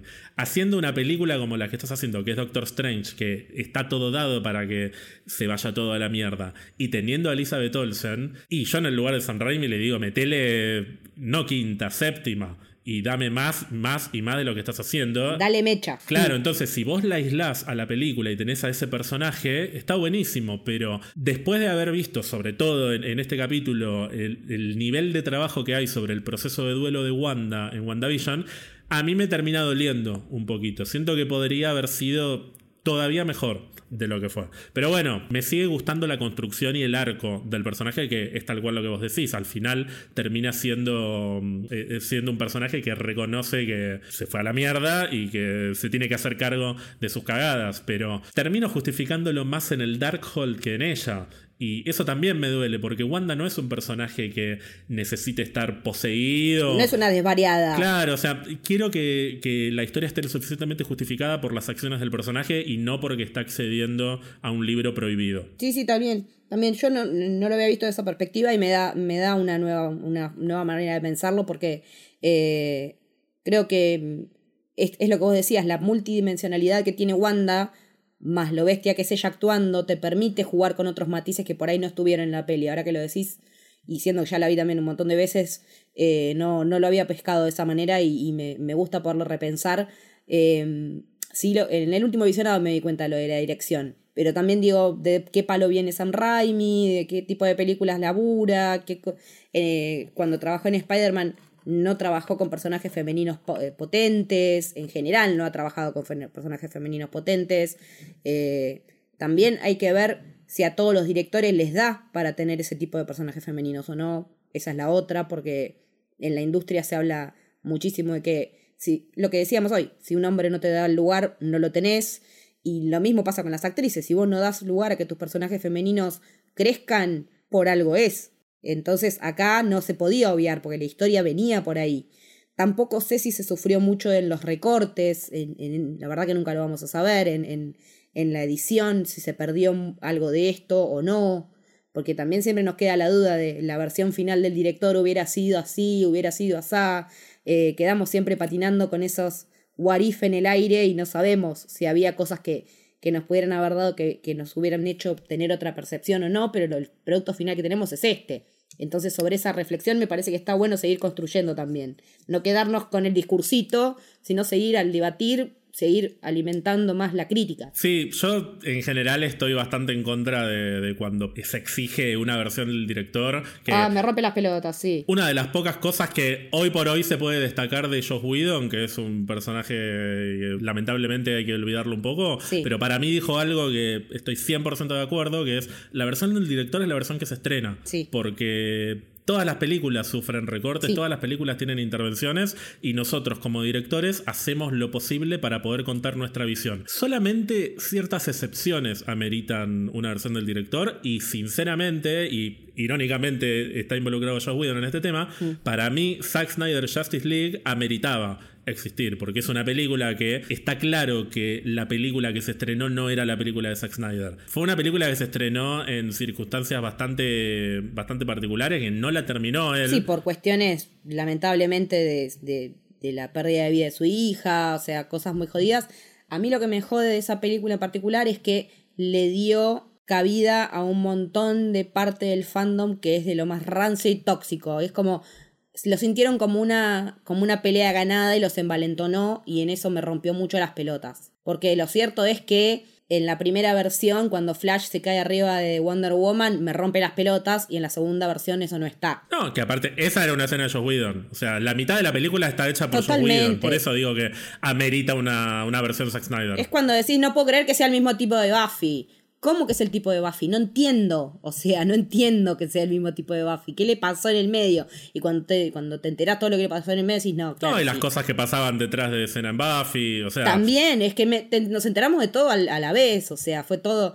Detrás de, escenas de Avengers, eh, en todas, de, de, Ultron. Buffy también, o sea, yo soy. Sabes, se sabe que soy archi fanático de Buffy, pero Buffy es un ícono feminista de un momento en el que los íconos feministas eran. Cuatro muy, claro, eran muy pocos. O sea, no es que no había, porque justamente dijimos, estaba Linda Carter, estaba eh, Linda Hamilton, Sigourney Weaver, pero Buffy como personaje protagonista de una serie que duró siete temporadas, hoy por hoy se queda atrás de otros personajes que tenemos. Pero bueno, esa es la, historia de, la vida, básicamente. No se puede analizar a las películas sin sacarlas del contexto. Entonces, en ese momento. No, para un target aparte, porque, porque además, en paralelo a Buffy, o sí es paralelo, estaba Scully. como personaje femenino para identificar, pero para otro tipo de público, no para un adolescente, sino ya para alguien más tirando adulto.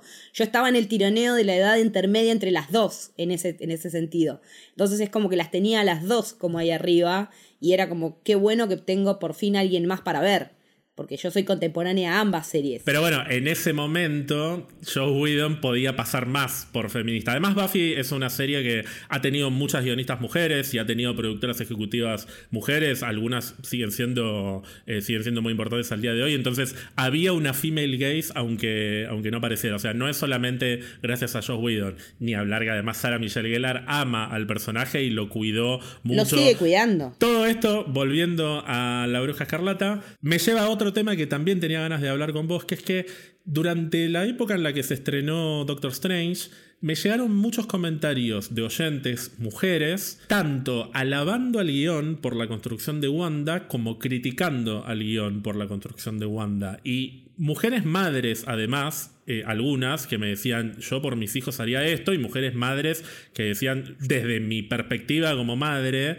pienso que esto no es lo que es una madre. Es que lo charlamos mucho entre mujeres también, ¿eh? Bueno, es, es que eso me parece interesantísimo, porque además no necesariamente tienen que estar de acuerdo las mujeres en... No todas necesariamente van a querer ser madres, o sea, no todas las madres son iguales, y eso también me parece muy interesante, que de todos modos, de nuevo, es un guion escrito por un hombre, me hubiese gustado todavía más que estuviese escrito por una mujer, o sea, quiero ver una historia de la bruja escarlata con mucho más female gaze, que como bien decís, Sam Raimi tal vez, bueno, definitivamente no tiene eso, pero tal vez no tiene tanto, no se destaca tanto por, por cómo construye a sus personajes femeninos, salvo alguna que otra historia en la que hay, tiene una película con Sharon Stone, que para mí está buenísima, que Sharon Stone es, ah, una especie de cowwoman, o sea, cowboy mujer, que es una falopeada, igual está buenísima, pero al margen de, algunos episodios, sí, es cierto que Sam Raimi no, no es el director ideal y el guionista acá es hombre, pero nada, me parece interesantísimo eso, que sea una película divisiva en términos de, construcción de personaje. Es que ahí también está el tema de decir las mujeres como bloque, las feministas como bloque.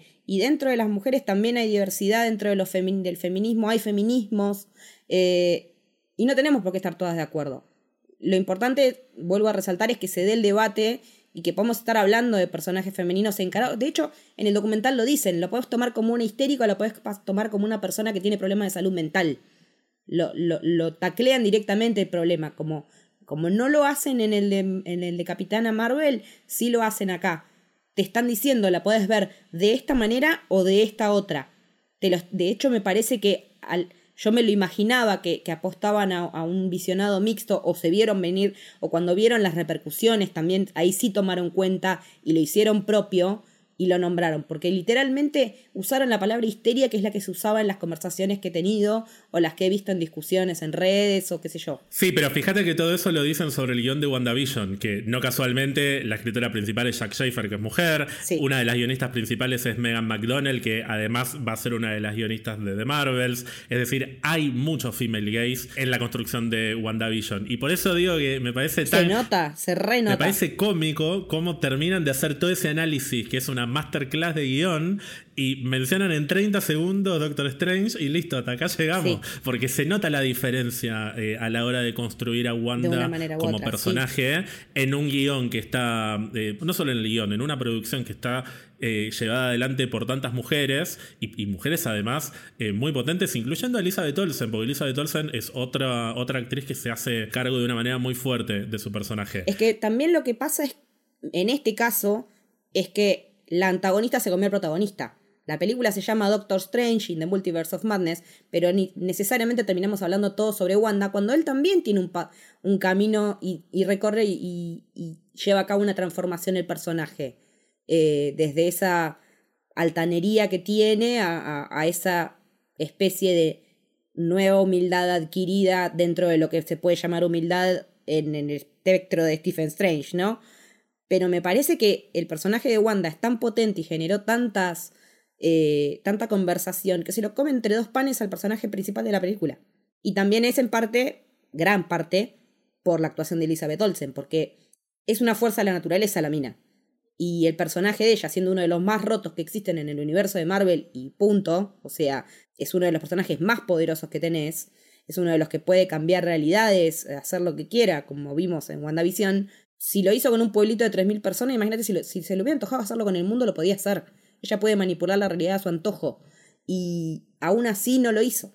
Podía haber hecho mucho más desastre del que hizo en cualquiera de las dos instancias y no lo hizo. Entonces yo creo que ahora lo que nos queda para este personaje es ver cómo termina de redimirse, si por qué lado va a volver a aparecer. Ella dice, tengo ganas de que el personaje vaya por algunos lados, que también uno se puede imaginar si vio los cómics o no. Pero me parece que, todo el tema del, del, debate que se dio es nutritivo. Me parece que está buenísimo discutir cómo nos muestran. Y me parece que está buenísimo que no nos, que no nos pongamos de acuerdo porque no tenemos un pensamiento de... no somos una mente colmena y lo que a una le choca, a otra le gusta y a otra le molesta y a otra le, la envalentona. Y, y me parece que, que en ese debate es donde uno puede decir, che, sí, me da para repensar, o la verdad que esto no lo había pensado de esta manera. Eh, me parece que desde ese lado está bueno eh, que se dé el debate, porque también habla de, un de lo que decías vos, un personaje con múltiples capas, de que no podemos quedarnos con una sola visión de Wanda, que todas tenemos una manera distinta de verla, de leerla, de asimilarla, de pensarla de acuerdo, también, porque es imposible que una no ponga de sí misma en el personaje si te, si te representa en, tantas cosas. En la parte del duelo a mí me recontra representó también, me pasó con ella y con Yuri, en ambas, con ambas, en los distintos estadios me vi y WandaVision encima la vi mucho más cerca de cuando sucedió mi pérdida. Fue literalmente la serie que me ayudó a sacar afuera todo lo que me estaba pasando. Y digo, puta, uno se siente súper solo, súper aislado, lo, mismo que te dicen en el especial, que vos lo ves en WandaVision, pero que acá te lo explican, cómo te vas sintiendo etapa por etapa, digo, puta, realmente no te sentís solo. Y cuando Catherine Hahn dice, si esto le ayudó a alguien, la verdad que me doy por hecha, digo, bueno, hermana, date por hecha porque a mí me ayudaron una banda. Y me parece que también verlo desde esa perspectiva, de que cada uno está en un momento y en una situación determinada cuando ve una historia o no, eso también influye en cómo te pega. Entonces depende de cómo esté cada persona cuando ve determinado producto, hace que la lectura se vea tamizada por distintos filtros. Y me parece que ahí es donde se enriquece el debate y donde está bueno que no estemos todos de acuerdo. Sí, es que para mí eso es, una de las cosas más lindas que tiene el cine y la televisión, que podés volver a ver cosas en otro momento de tu vida. Y te pegan re distinto. Claro, te, van a pegar de una manera diferente. Y me gusta mucho también algo que dice Elizabeth Olsen en un momento, que tiene que ver un poco con, el estado actual de Marvel, porque se han metido con la salud mental también, o sea, con el tema salud mental en Moon Knight, por ejemplo. Pero Elizabeth Olsen dice algo muy interesante, que es, bueno, si vos te rompes una pierna, te rompes un brazo y andás enyesado, eso es visible, o sea, y está naturalizado, nadie te va a juzgar porque te rompiste un brazo. Entonces, si vos tenés un problema de salud mental, ¿Por qué debería ser un tabú? ¿Por qué no lo podemos exteriorizar? Bueno, la salud mental es privada y está bien que sea privada si vos querés cuidarte, pero no está mal que uno visibilice, claro, que se visibilicen los problemas de salud mental de las personas siempre y cuando estén listas como para hacerlo. Eso me parece, Tal cual. Me parece re interesante. Sí, que también, bueno, previo a esto y dentro del universo Marvel, pero no del MCU, lo vimos en Legión, cuando el personaje en vez de hacer lo que esté fracturado solo por sus poderes, además le suman esquizofrenia. O sea, me parece que ya se viene hablando de salud mental en lo que es el mundo de los superhéroes hace un rato largo, porque en los cómics nada que ver, dicen que es autista, dicen que no sé qué, y en realidad es que la cantidad de poder que tiene no le entra en la cabeza, por eso de hecho tiene el pelo como lo tiene, pero en la serie lo que se ve es que él realmente tiene todos esos poderes y encima es esquizo, o sea, tiene todas. Eh, más la, bueno, la cuestión abandónica de los padres, qué sé yo, pero me parece que, que de a poco los superhéroes con el tema de la salud mental están entrando, eh, WandaVision lo hizo de lleno, y Moon Knight ni hablar, Moon Knight en una manera más parecida a Legión, incluso si se quiere, con los desdoblamientos. Sí, además hay una retroalimentación histórica y no, no, voy a entrar en la pelea a ver quién lo hizo primero, pero... No, ya lo charlamos, son paralelas. Claro, porque cuando sale Legión es casi al mismo tiempo que sale el cómic de Moon Knight en el que introducen de lleno el tema salud mental, porque siempre estuvo el tema de las, entre comillas, personalidades, que en realidad son identidades, pero los paradigmas van cambiando y la manera en que se trata la construcción de un personaje con estas características también va cambiando. En algún momento se lo ve como una enfermedad y después pasa a dejar de ser una enfermedad para ser una característica directamente, una, una cualidad tuya que tenés varias identidades y eso no necesariamente significa que estés enfermo. Claro, eh, o sea, un día el psiquiatra me lo dijo clarito, la ansiedad es un trastorno en sí desde la salud mental, pero además es parte de tu personalidad. No es que te doy una pastilla y se te va a ir la ansiedad. Vos tenés que aprender a convivir con eso porque es un rasgo de tu, de tu personalidad como, no sé, ser curioso, ser, eh, no sé, que te guste investigar, que te guste determinadas cosas y otras no. Es parte de tu personalidad, es así, ser gracioso, ser eh, aburrido, ser serio. Eh, es una parte más tuya. Y me parece que está bueno que se normalice, que se, que se le dé visibilidad, porque lamentablemente están, con los tiempos que vivimos, cada vez más personas sabemos con, con, problemas de salud mental. Y me parece que está buenísimo que desde la ficción también nos, nos representen desde ese lugar. Que lo que decía Elizabeth Olsen, que deje de ser un tabú, que cada uno decide hasta dónde es de la esfera privada o no, desde, cuándo, desde dónde uno decide compartirlo o no para ayudar si se quiere a otro a no sentirse tan solo, a decir, uh, puta, mira, a esta persona también le pasa algo parecido a lo mío. Eh, a mí en particular no me molesta hablar de, de, salud mental porque lo, tengo incorporadísimo hace 17 millones de años que hago terapia, eh, voy al psiquiatra, no tengo drama en decirlo, y, y, este tipo de ficciones me parece que también ayudan a poder normalizar algo que, que, que, tenemos la suerte nosotros que vivimos en una sociedad, la Argentina, que se permite hablar de estas cosas. Por lo que veo en el documental, en la Yankee es como que es algo que todavía les cuesta. y, y hablando con gente de allá, es como que dicen, ustedes van un montón al psicólogo, hacen un montón de terapia. Y sí. De hecho, hay muchos chistes también con, otras provincias de Argentina que dicen, claro, eh, todos los psicólogos están en Buenos Aires, todos los porteños van a terapia, en el resto del país estamos todos tranquilos, que entiendo que es un chiste, pero al margen de eso, yo no creo que hoy por hoy haya más problemas de salud mental de los que había antes. Yo creo que hoy está más visibilizado en algunos contextos y en, el mismo capítulo lo dicen, a todos en algún momento algo nos pasa que nos afecta a nuestra salud mental. No es que hay personas con problemas de salud mental y personas, que, no. tienen problemas. Claro, todos tenemos en algún momento problemas de salud mental. Lo que pasa es que antes, o incluso al día de hoy, pero en, otras partes, o sea, no necesariamente en, los lugares donde está más naturalizado, por ahí es más habitual guardártelo, callártelo, reprimirlo y después estallás en, en un momento X, que es lo peor que te puede pasar que esos problemas se filtren y, es como cuando tenés humedad en tu casa y no le das bola hasta que un día, bueno, te queremos te matar. Lo que está bueno es que hoy por hoy sea un poco más, eh, más común visibilizar estas cosas, que igual es complicado hacerlo. Yo, por ejemplo, no me siento tan cómodo hablando de mis cuestiones de salud mental, o por lo menos no con todo el mundo. Claro. Eh, o no siempre estoy listo como para hacerlo, porque por ahí me pongo a hablar de, no sé, si tengo el pie enyesado o, o la pierna enyesada, y voy a tomar algo eh, con amigos y hablo de cómo me quebré la pierna y no, me va a afectar en nada. Pero si voy a tomar algo con amigos y me pongo a hablar de algo que me está afectando en, eh, términos de salud mental, por ahí me caga la noche. Entonces uno a veces eh, prefiere esquivarle algunos asuntos, pero... Pero barrer abajo de la alfombra a veces es lo que decís vos, es la mancha de humedad. Pero bueno, una cosa es barrer abajo de la alfombra, otra cosa es decir, de esto prefiero no hablar en este momento, pero lo hablo mañana. O lo hablo en terapia. tengo el espacio, claro, tengo mi espacio como para poder hablar de estas cosas. ¿Sí? Y también está bueno que al final de ese episodio te ponen la placa de que si necesitas una mano, acudas a tal lugar, a tal lugar, porque también eso está como muy de moda de me acuerdo cuando hicieron la serie esta de la de los cassettes en Netflix. Sí, 13 razones para no ver esta serie. 13 razones, claro, sí, esa. Yo cuando la vi no tenía los carteles y después me dijeron que le habían agregado los carteles de al final de cada episodio si usted sufre problemas de salud mental.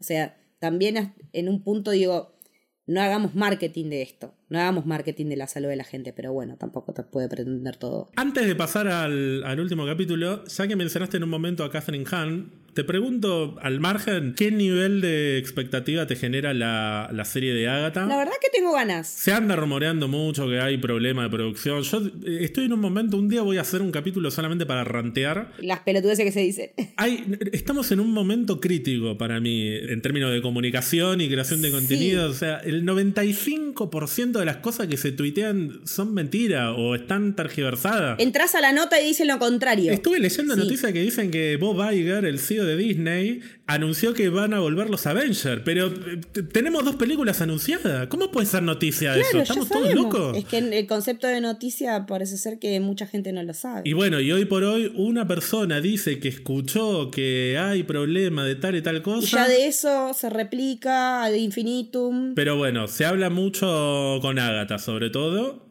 Es una serie que a mí me manejea mucho. Muchísimo. A mí también, a mí también, porque me, gustó muchísimo el personaje, me gustó lo que mostraban de su pasado, me gustaría conocer más de su pasado también si es que hay más. Eh, creo que tiene un potencial porque también no es un personaje que es bueno o malo, eso también tiene de bueno, que es ambiguo, eh, que en los cómics tiene un rol distinto, que me fisto, que no me fisto, que bla bla bla bla, con todo lo que también. Bueno, yo creo que le da debacle con los medios, con la comunicación a nivel así creación de contenidos, que es una frase que odio, pero bueno, eh, empezó con Mephisto. Creo que con Mephisto se rompió algo que todavía no, vamos a no pudimos subsanar, ni sé si se va a subsanar. Y también el, daño que hace eh, el fan que no se banca, que no pase lo que él teorizó. Eso me rompe mucho las pelotas. Es increíble. sí. ¿Cómo te puedes calentar porque no pasó algo que solamente se pasó en tu cabeza, hermano? ¿Cómo te enojas con Mephisto si nunca dijeron que iba a aparecer Mephisto? O porque se venía hablando hace nueve semanas, porque igual el caso de Mephisto para mí es, hermoso, porque WandaVision fue el primer producto de Marvel que tuvimos después de dos años, después de la cuarentena encima, o sea, era un Había un hambre.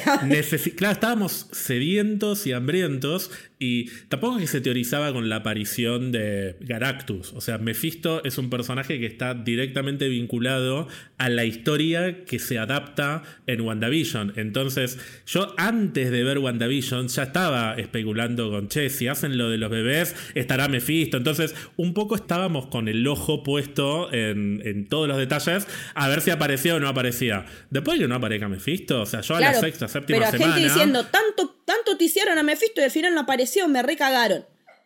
No, a mí, a mí me cagó Panini, como dije la semana pasada, que le hice una compra el 28 de noviembre por 15 mil pesos argentinos, que hoy ya están devaluados y que mañana van a estar, cuando salga este podcast, van a estar más devaluados todavía. Y sigo haciendo el reclamo para que ya no me entreguen los cómics, que me devuelvan la plata. Pero bueno, ellos me cagaron. No me cagó eh, una serie que nunca me prometió que me iba a dar algo, que solamente me lo vendieron en Twitter o que yo mismo me, me enrosqué. Que uno lo cubrió, claro. Estar. Claro, bueno, después ya dije, bueno, no, no va a ser Mephisto, va a ser Listo, ya está. O sea, la historia tiene sentido, está bien construida. Y sí, es que tiene todo el sentido, cuando, más cuando te lo muestran todos los, eh, en ese resumen de, de It's Agatha All Along, de todo lo que ella manipuló. No tiene bollete que sigamos pensando en Mephisto. Igual sabés que Mephisto va a estar en Agatha, ¿no?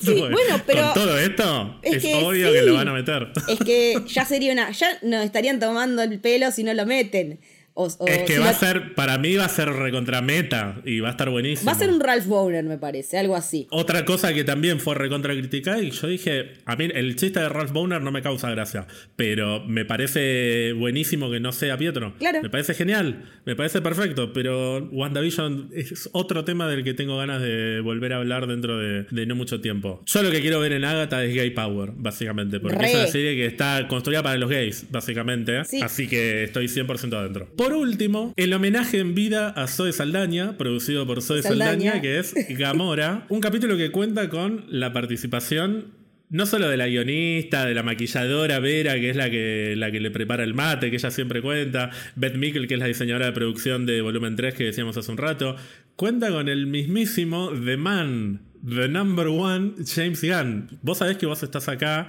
no solo para hablar de mujeres, sino también para hablar de James Gunn, porque sé que, sé que sos una gran admiradora. Ay, qué lindo, sí, lo que requiero, muerto.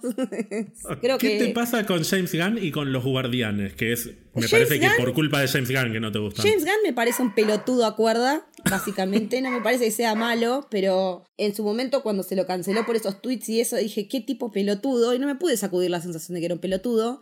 Eh, ya había visto la película de Guardianes. A mí me tiene podrida el concepto de familia que se elige. Estoy harta de ver historia de familia que se elige. Ya había un montón de familia que se elige. Dejáselo a Vin Diesel en su otra franquicia de la familia. O sea, ya no sé, no empaticé con los personajes, con ninguno. Ninguno me llamó la atención. Ninguno fue que dije, ah, este por X no sé, no, ¿viste cuando no pegás onda con, con algo? No, no, no, me, no me llegó. Sí, está bien, está bien. Yo te banco, sinceramente no lo entiendo, pero está bien, o sea, pasa. A mí me pasa con otras cosas. Nadie me entiende, porque es como que me miran con cara de sos un extraterrestre. Sabes que sos parte de una minoría, porque en general Guardianes es una franquicia que llega a mucha gente y a mí me parece que gran parte de eso tiene que ver con lo bien escritos que están los personajes. Pero me parece genial, igual que a esa gente a la que no le llega. Pero es raro porque cuando veo lo otro que hizo James Gunn en DC, sí me gusta. Pero lo que digo es que me pasa, lo hablábamos antes de grabar, como que en Marvel se queda a mitad de camino con, cierto, con, el humor que él maneja. Claro. Y en DC le da rienda suelta full. Entonces yo veo, eh, no tanto Suicide Squad, pero Peacemaker, y me cago de risa porque se va bien a la mierda con cosas bien grotescas. O sea, me parece que Guardianes queda media tinta con cosas que también debe ser la constricción que, tiene el hecho de estar bajo la cúpula de Disney, ¿no? Obvio, Por eso mismo lo rajan. Lo rajan y lo vuelven a contratar y en el medio la agarra DC muy hábilmente, al nivel de que hoy es el, director creativo de DC.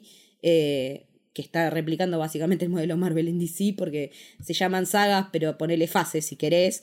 Eh, no, sagas no, se llaman. Eh, Son capítulos. Capítulos de, claro, el, no sé qué. Dioses y monstruos. Eso, Gods and Monsters. Es el primer capítulo. Claro, Gods and Monsters, capítulo 1. Ok, sí, llamale fase si querés. ¿Qué sé yo? No sé, es un tipo que no me cae. O sea, me parece que, que el, el humor que maneja en Guardianes se queda como a media astilla, no me termina. Sí, la musicalización sí te, admito que es excelente, me encanta la banda de sonido, pero en humor se queda como media astilla, prefiero más, aunque sea más boludón el humor que hay en la primera de Ant-Man, si se quiere, para humor, porque también, ya lo dijeron los chicos en el, episodio nuestro de, Camino de Ant-Man, él hace de Paul Rudd, no hace de otra cosa. Y no le pido otra cosa yo a Paul Rudd. Y la primera de Ant-Man para mí funciona, en cambio con Guardianes no termino de Primero que a Chris Pratt tampoco me lo fumo de antes de que fuera. Ah, tenemos, más tenemos a Chris Pratt, claro. Eh, por eso, no, no me cae bien. Yo empecé a ver. el combo. Empecé a ver Pax and Rex y, no. Porque la quería ver por Audrey Plaza, porque Audrey Plaza, Legión, la amo, diosa total. No me Que va a estar en Agatha, otro motivo para ver Agatha. Obvio. Pero no pude con Parks and Rex porque no me caen bien ni Amy, Paul, ni Amy Poehler ni, ni Chris Pratt. ¿No te cae bien Amy Poehler? Eh, no, no me cae bien Amy Poehler. No, no sé, es que con el humor yankee es medio como que ya hay cosas que estoy cansada de ver. Ya hay tanta sitcom vi tanta cosa que hay cosas que ya me terminan pareciendo repetitivas. No me enganché con VIP, por ejemplo. Ah, eh, mira, otra serie que para mí es excelente. Pero sí me enganché con otra que nada que ver, que también de Julia louis dreyfus que es All Adventures of, eh, New Adventures of Old Christine. Claro. Que también está Clark Gregg. Eh, o sea, es raro. Y, y con el determinado humor uno hace clic o no. Yo con el humor de Guardianes no hice clic. y particularmente con todo lo que muestra el documental de la relación de ella, yo no lo había visto en la película. Eh, cuando me lo diseccionan así, digo, ah, puede ser. Sí, sí, hay algo a nivel click que evidentemente no pasa. Que no sucede. Pero, a ver, tampoco me pasó con la primera Black Panther. La primera Black Panther me pasó completamente por el costado cuando estrenó.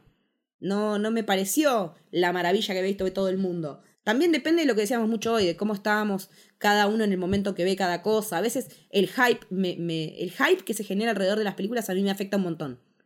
Entonces, cuando todo el mundo está manija con esto, con esto, con esto, es como que me sacan las ganas de ver las cosas. A veces me pasa, mi costado Snow se, se materializa en este momento, pero a veces la conversación constante y el bombardeo me juega en contra al momento de ir a ver el producto y finalmente digo, no, no, no era para tanto como me estaban diciendo. Y después, más en frío, pasado el tiempo, puedo volver a ver y revalorizar. Habría que ver si un día tengo ganas de volverme a clavar las de Guardianes. Dale una chance cuando venga la tercera. No, porque el, la segunda, ponele todo lo de Ego, me pareció bastante interesante. Eso sí, me pareció piola. Eh, lo que muestra en el documental de cómo la chica rescata al chico, también me pareció interesante. Eh, la tercera la voy a ver. Los trailers están bien, o sea, y quiero ver cómo cierra esta historia, me parece que va a ser con lágrimas para algunos, pero bueno, sabemos que David Batista está hinchado las pelotas, que ya no quiere saber nada, que se quiere ir a la mierda, eh, que va, que encima con la peli de Shyamalan parece que le fue bien, así que eh, que la fuerza te acompañe de David Batista Chau de Marvel. Pero, por ejemplo, Amiga Mora y Nebula, yendo más específicamente a lo que es este capítulo, son dos personajes que a mí me gustan mucho. A mí me gusta más Nebula que Gamora en particular. Bueno, a mí Nebula también. Y aparte es Karen Gillan que viene de Doctor Who y que en el especial habla con su agente Scottish y la amo. Yo te decía en algún momento que hay algo que tiene James Gunn que a mí me parece un excelente guionista, pero siento que se queda un poquito atrás cuando tiene que construir a los personajes femeninos. Sí. Y James Gunn tiene esto, como volviendo otra vez a lo de los tweets esos, que es un pelotudo. O sea, yo no, no creo que James Gunn sea un pedófilo. No, para nada. Creo no. que es un tipo que hizo chiste que no tenía que hacer siendo un boludo grande. Y además no es que trabajaba en un kiosco cuando tuiteó eso. O sea, ya estaba en la industria del cine. Pero siento que James Gunn sigue siendo, o, o por lo menos lo era en ese momento, como una especie de adolescente. Un gracioso, pendejo, sí. o que- adolescente que se cree gracioso con los amigos y Sí. que hace chistes que mm, por ahí si los hacemos en un grupo de 10 amigos que nos conocemos, o 5 amigos que nos conocemos mucho y tenemos confianza, podemos hacerlos porque sabemos que, ¿Cómo se va a que interpretar? ninguno piensa eso y, y casi que hay algo medio meta de Sí. hacer ese chiste entre nosotros que jamás haríamos con otra persona. O menos en redes sociales. Claro, pero yo después yo he cortado muchas cosas grabando con Gonzalo o con Jan que decimos, no, che, esto no lo vamos a poner porque no. No da. Porque, y, y de hecho han quedado algunas cosas que en el momento no me di cuenta y después alguien por ahí te escribe y digo, che, eso- esto no se entendió que era un chiste. Bueno, con James Gunn me parece que pasa eso, que es ese tipo de personalidad y que escribe mucho como un adolescente y haciendo, o sea, como riéndose él solo de lo que está escribiendo. Y cuando tiene que construir a los personajes femeninos, para mí también construye desde un lugar medio de, de estereotipos y, Sí. de, y de lugares comunes,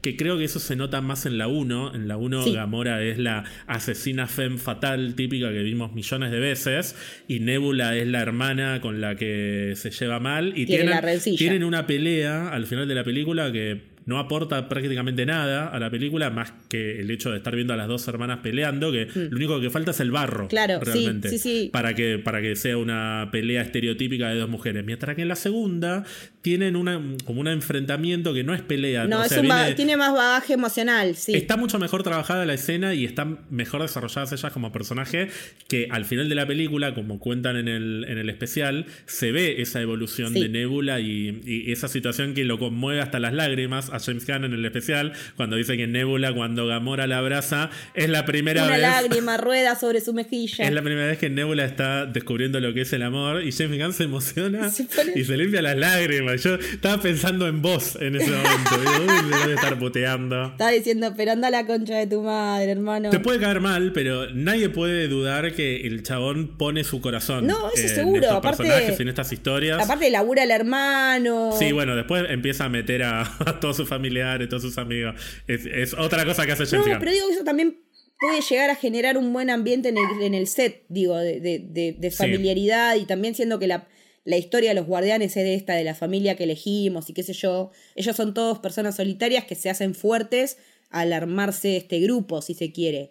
Y me parece que en esta despedida va a ser como un poco más jodido porque ya hay todo un trasfondo, ya hay toda una relación entre ellos, ya pelearon para salvar el universo. Aún así, yo creo que a Gamora y a Nebula las benefició mucho más como personajes la- el dúo de las últimas dos películas de Avengers que las dos anteriores de Guardianes de la Galaxia. Eso te iba a preguntar, ¿a vos te gustaron más Sí. Gamora y Nebula en Avengers que en Guardianes? Sí, totalmente. A ver, o sea, al punto que tiene que llegar Nebula para matarse a sí misma, la llevan los rusos, no la lleva James Gunn. Sí, además, los dos personajes son importantísimos. Gamora es central Sí. para Infinity War y Nebula es central para Endgame. ¿sí? Y de hecho, también me gusta que se haya reformulado la importancia de Nebula en relación al cómic, de ser el personaje que pudo sostener el guantelete a ser alguien que decide sacrificar una versión de sí misma para cumplir la misión, para que Thanos no llegue a juntar las gemas, versus mientras Gamora, que también muere asesinada por la causa. Creo que lo que más me interesa de Guardianes 3 es qué anclaje le pueden llegar a dar a Gamora, siendo que es una mina a la que eh, a la que le falta todo el camino recorrido. Es, es lo mismo que nos pasó con Thanos 2.0. Me parece que es exactamente lo mismo, nada más que con un personaje que tiene otro contexto completamente diferente y que tiene una hermana que ya pasó por todo lo que pasaron y que puede llegar a ayudarla a llegar a ese lugar como más fácil si se quiere. Me interesa más la relación de ellas que la relación con Quill, obvio. Sí, de hecho yo preferiría que no haya una relación entre Peter y Gamora, que la relación de Peter y Gamora sea la de la Gamora original, no con el reemplazo. Y sí, me gustaría ver cómo evoluciona la relación de Nebula con su otra hermana, que también, o sea, no es la misma Gamora, pero tal vez acá incluso se invierten los roles, tal vez es Nebula la que la tiene que bajar a Gamora. Sí, yo creo que va a, pasar, va a ir por ahí y me parece que es interesante porque Karen Gillan tiene todos los elementos para trabajar en ese nivel de sensibilidad. Porque quienes la hayan visto en Who haciendo de Amy, bueno, vimos todos, todos los Jubian vimos el capítulo de, de Van Gogh 24 veces, se puede ver aislado, es el 5-10 de la temporada 5, exactamente.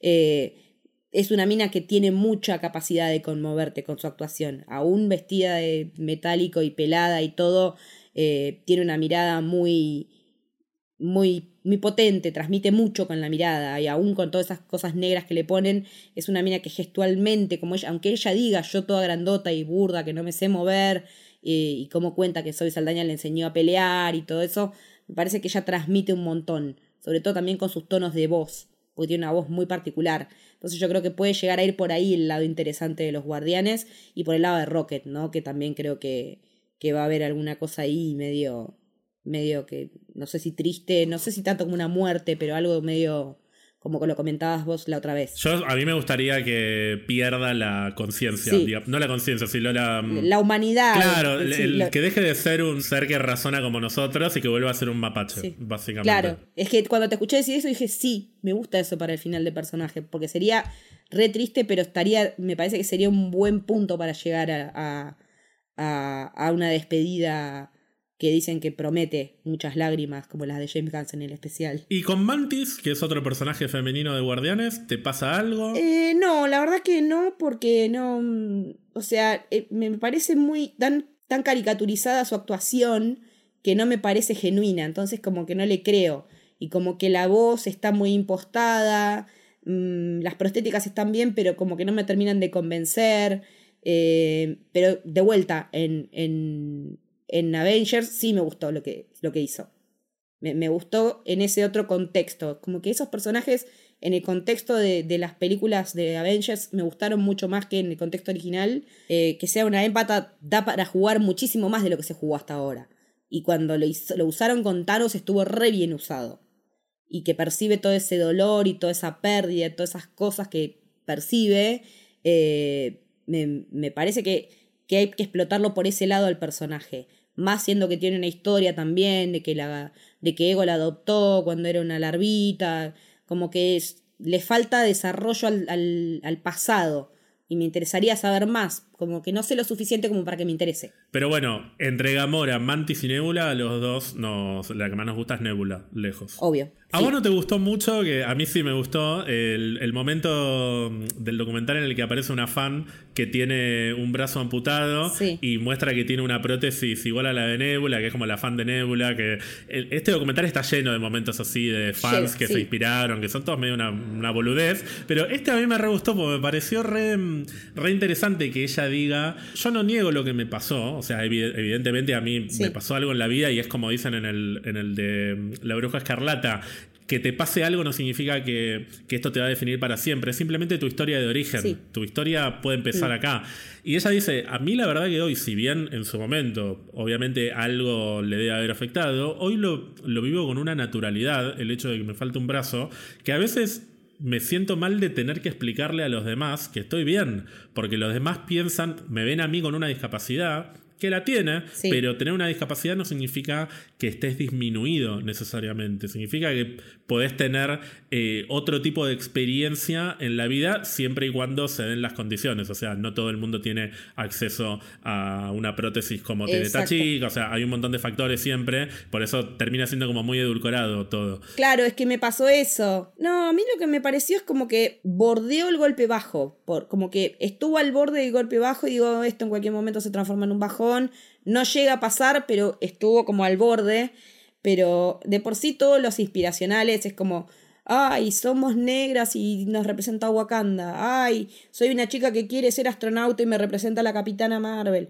Eh, sí me gustó la que es eh, psicóloga y se hizo psicóloga por Scarlet Witch, por haber tenido básicamente una vida parecida. Claro, que ella es la que dice lo de la historia de origen, que me parece re interesante, que le pregunta a sus pacientes, ¿cuál es tu superhéroe favorito? Seguramente el 90% sí, de... ¿Qué superpoder tendrías? El 90% de decir Spider-Man o Batman, y a partir de lo que les pasa a esos personajes que es traumático, en, en, la mayoría de los casos, uno puede entender que eso no necesariamente tiene que ser el final de tu vida, puede ser el comienzo de una nueva etapa y después está en uno hmm. adaptarse y aprender a, a, convivir con esa nueva realidad, pero vivir los eventos traumáticos como una historia de origen. Me parece súper simple pero, pero contundente en términos de por qué las historias, sobre todo las de superhéroes, son inspiracionales. Y que marca una diferencia real. Eh, lo pensaba con esto de que de tanta gente que insiste en que todas las películas de Marvel son para nene. Digo, mira, no, evidentemente estuvimos viendo cosas distintas porque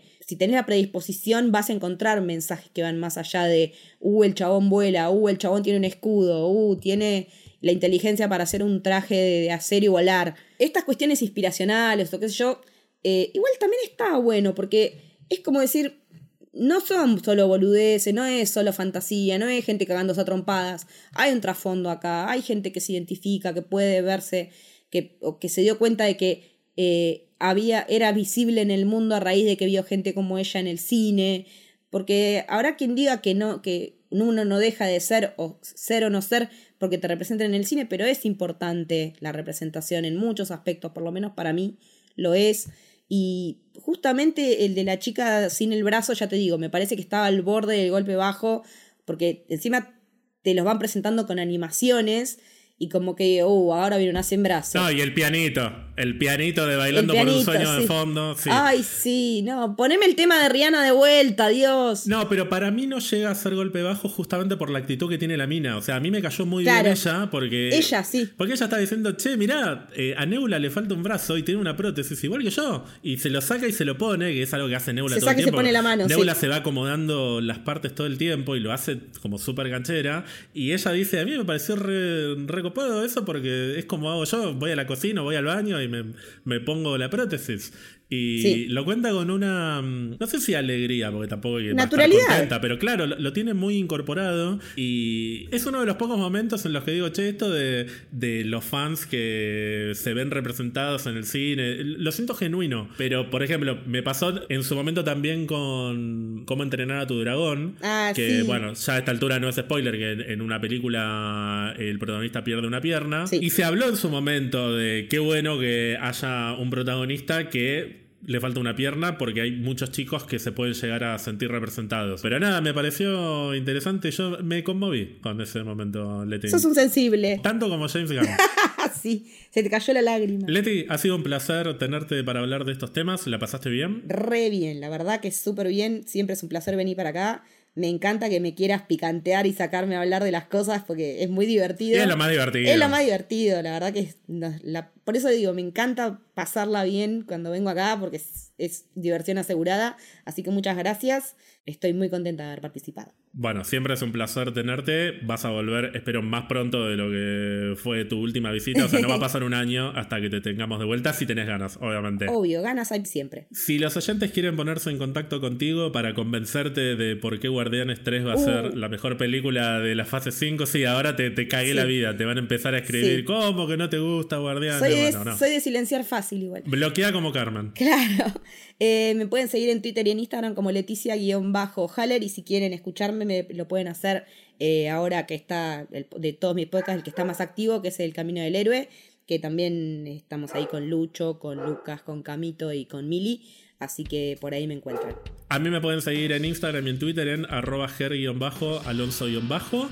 Y esto ha sido todo por esta semana. La semana que viene volverá el abogado. ¿Qué abogado? Ian va a volver la semana que viene.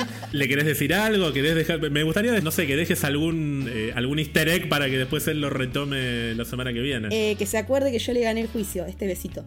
Ese besito va para Ian y le mandamos un beso a todas, todos, todos.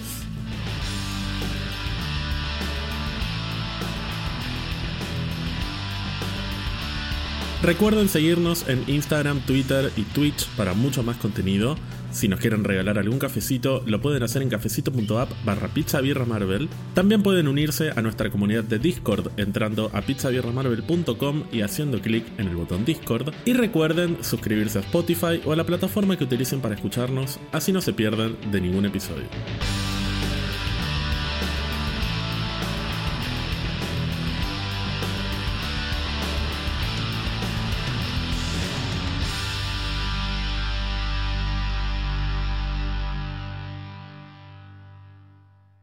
Eh, en WandaVision me parece que es eh, el preludio perfecto para lo que pasa en Multiverse of Madness. Me parece que, eh, en, eso difiero con vos, me parece que el camino que ella recorre está, está como justificado. Yo lo noto justificado. Y no porque el Darkhold te posea, sino porque realmente ella tiene un, un punto que es recuperar a sus hijos y si tengo que matar a esta pendeja, la voy a matar. ¡Steve! Pelota, ¿qué?